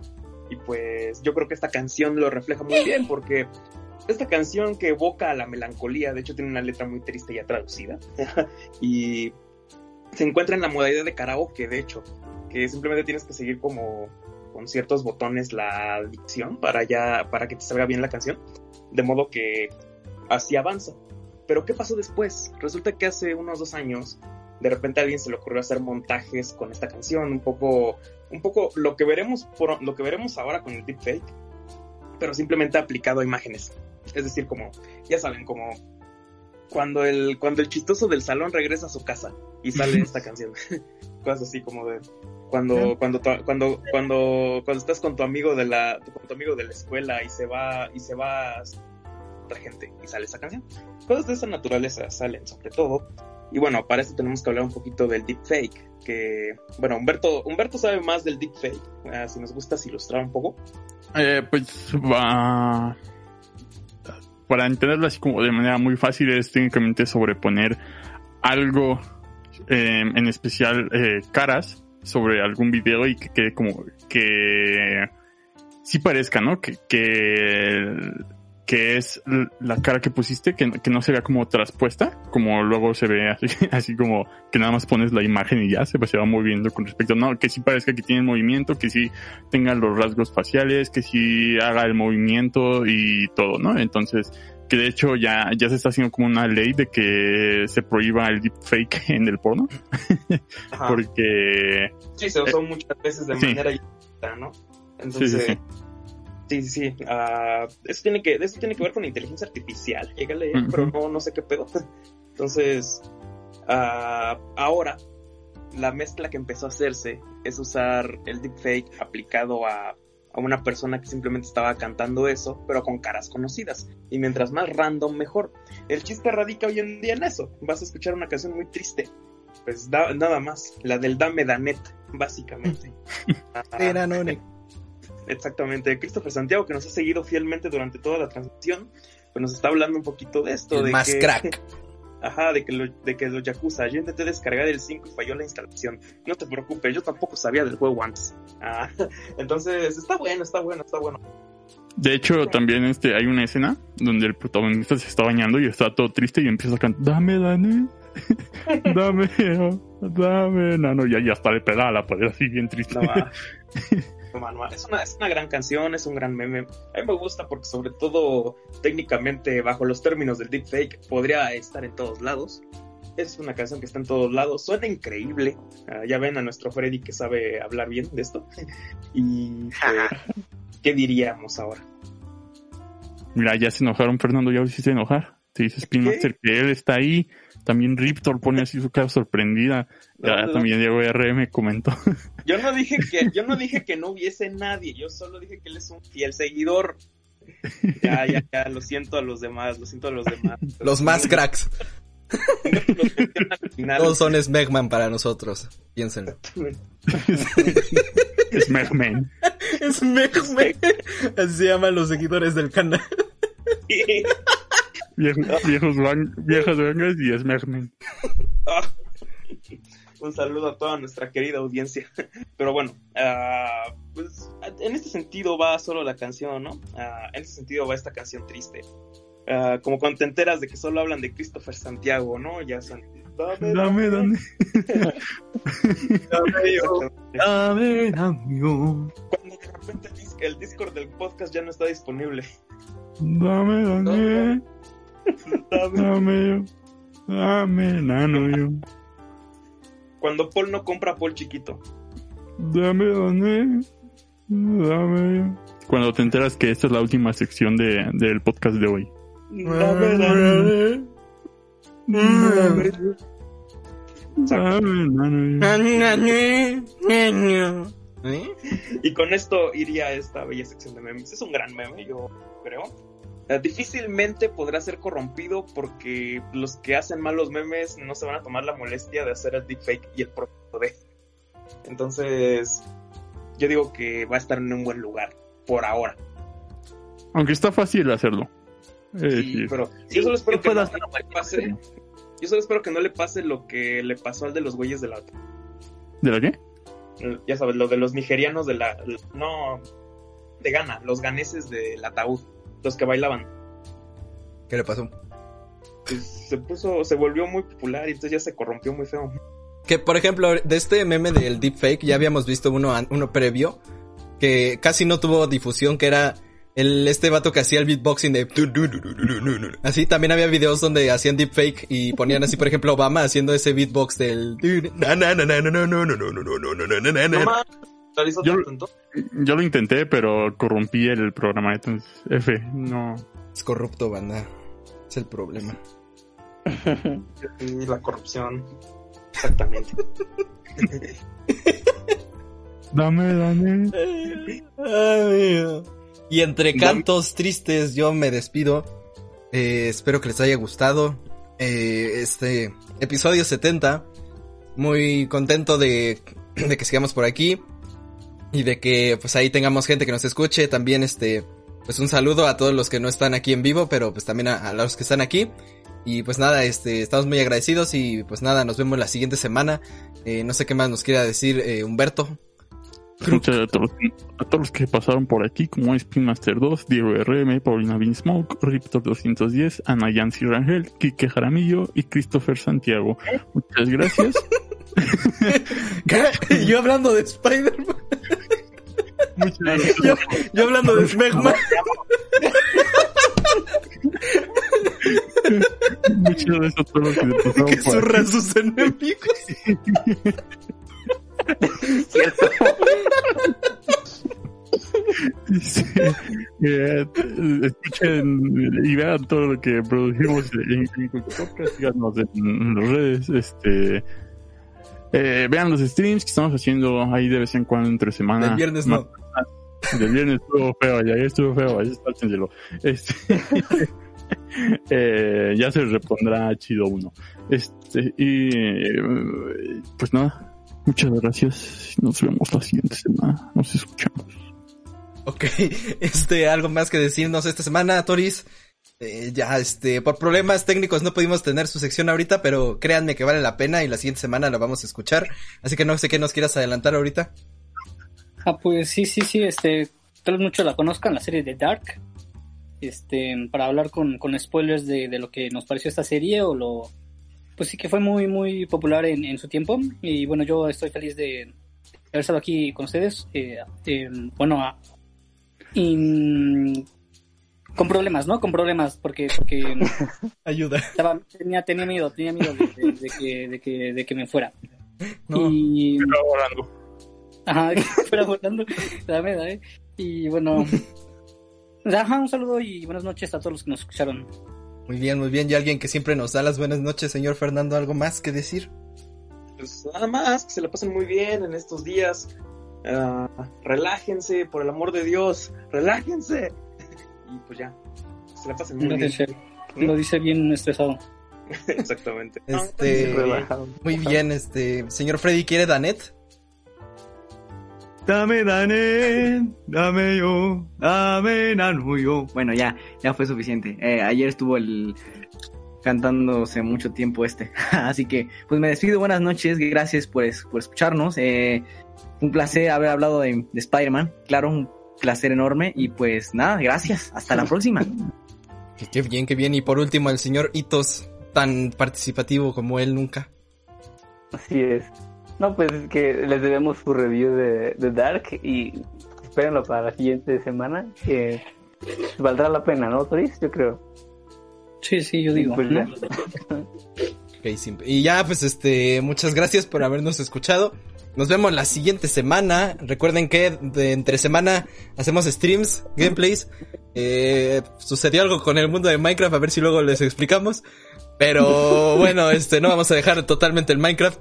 Eh, ahí, las vacas por este, ok, vámonos ya, Peleas. imbécil.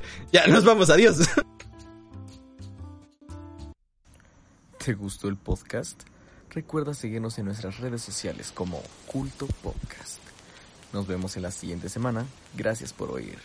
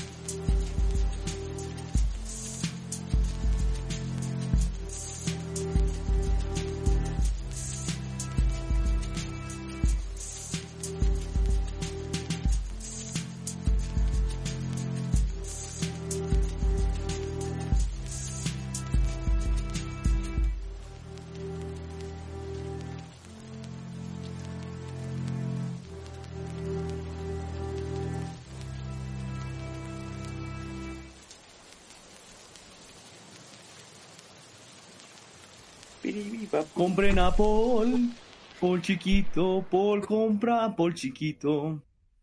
Por favor, culto pop, Cas lo necesita.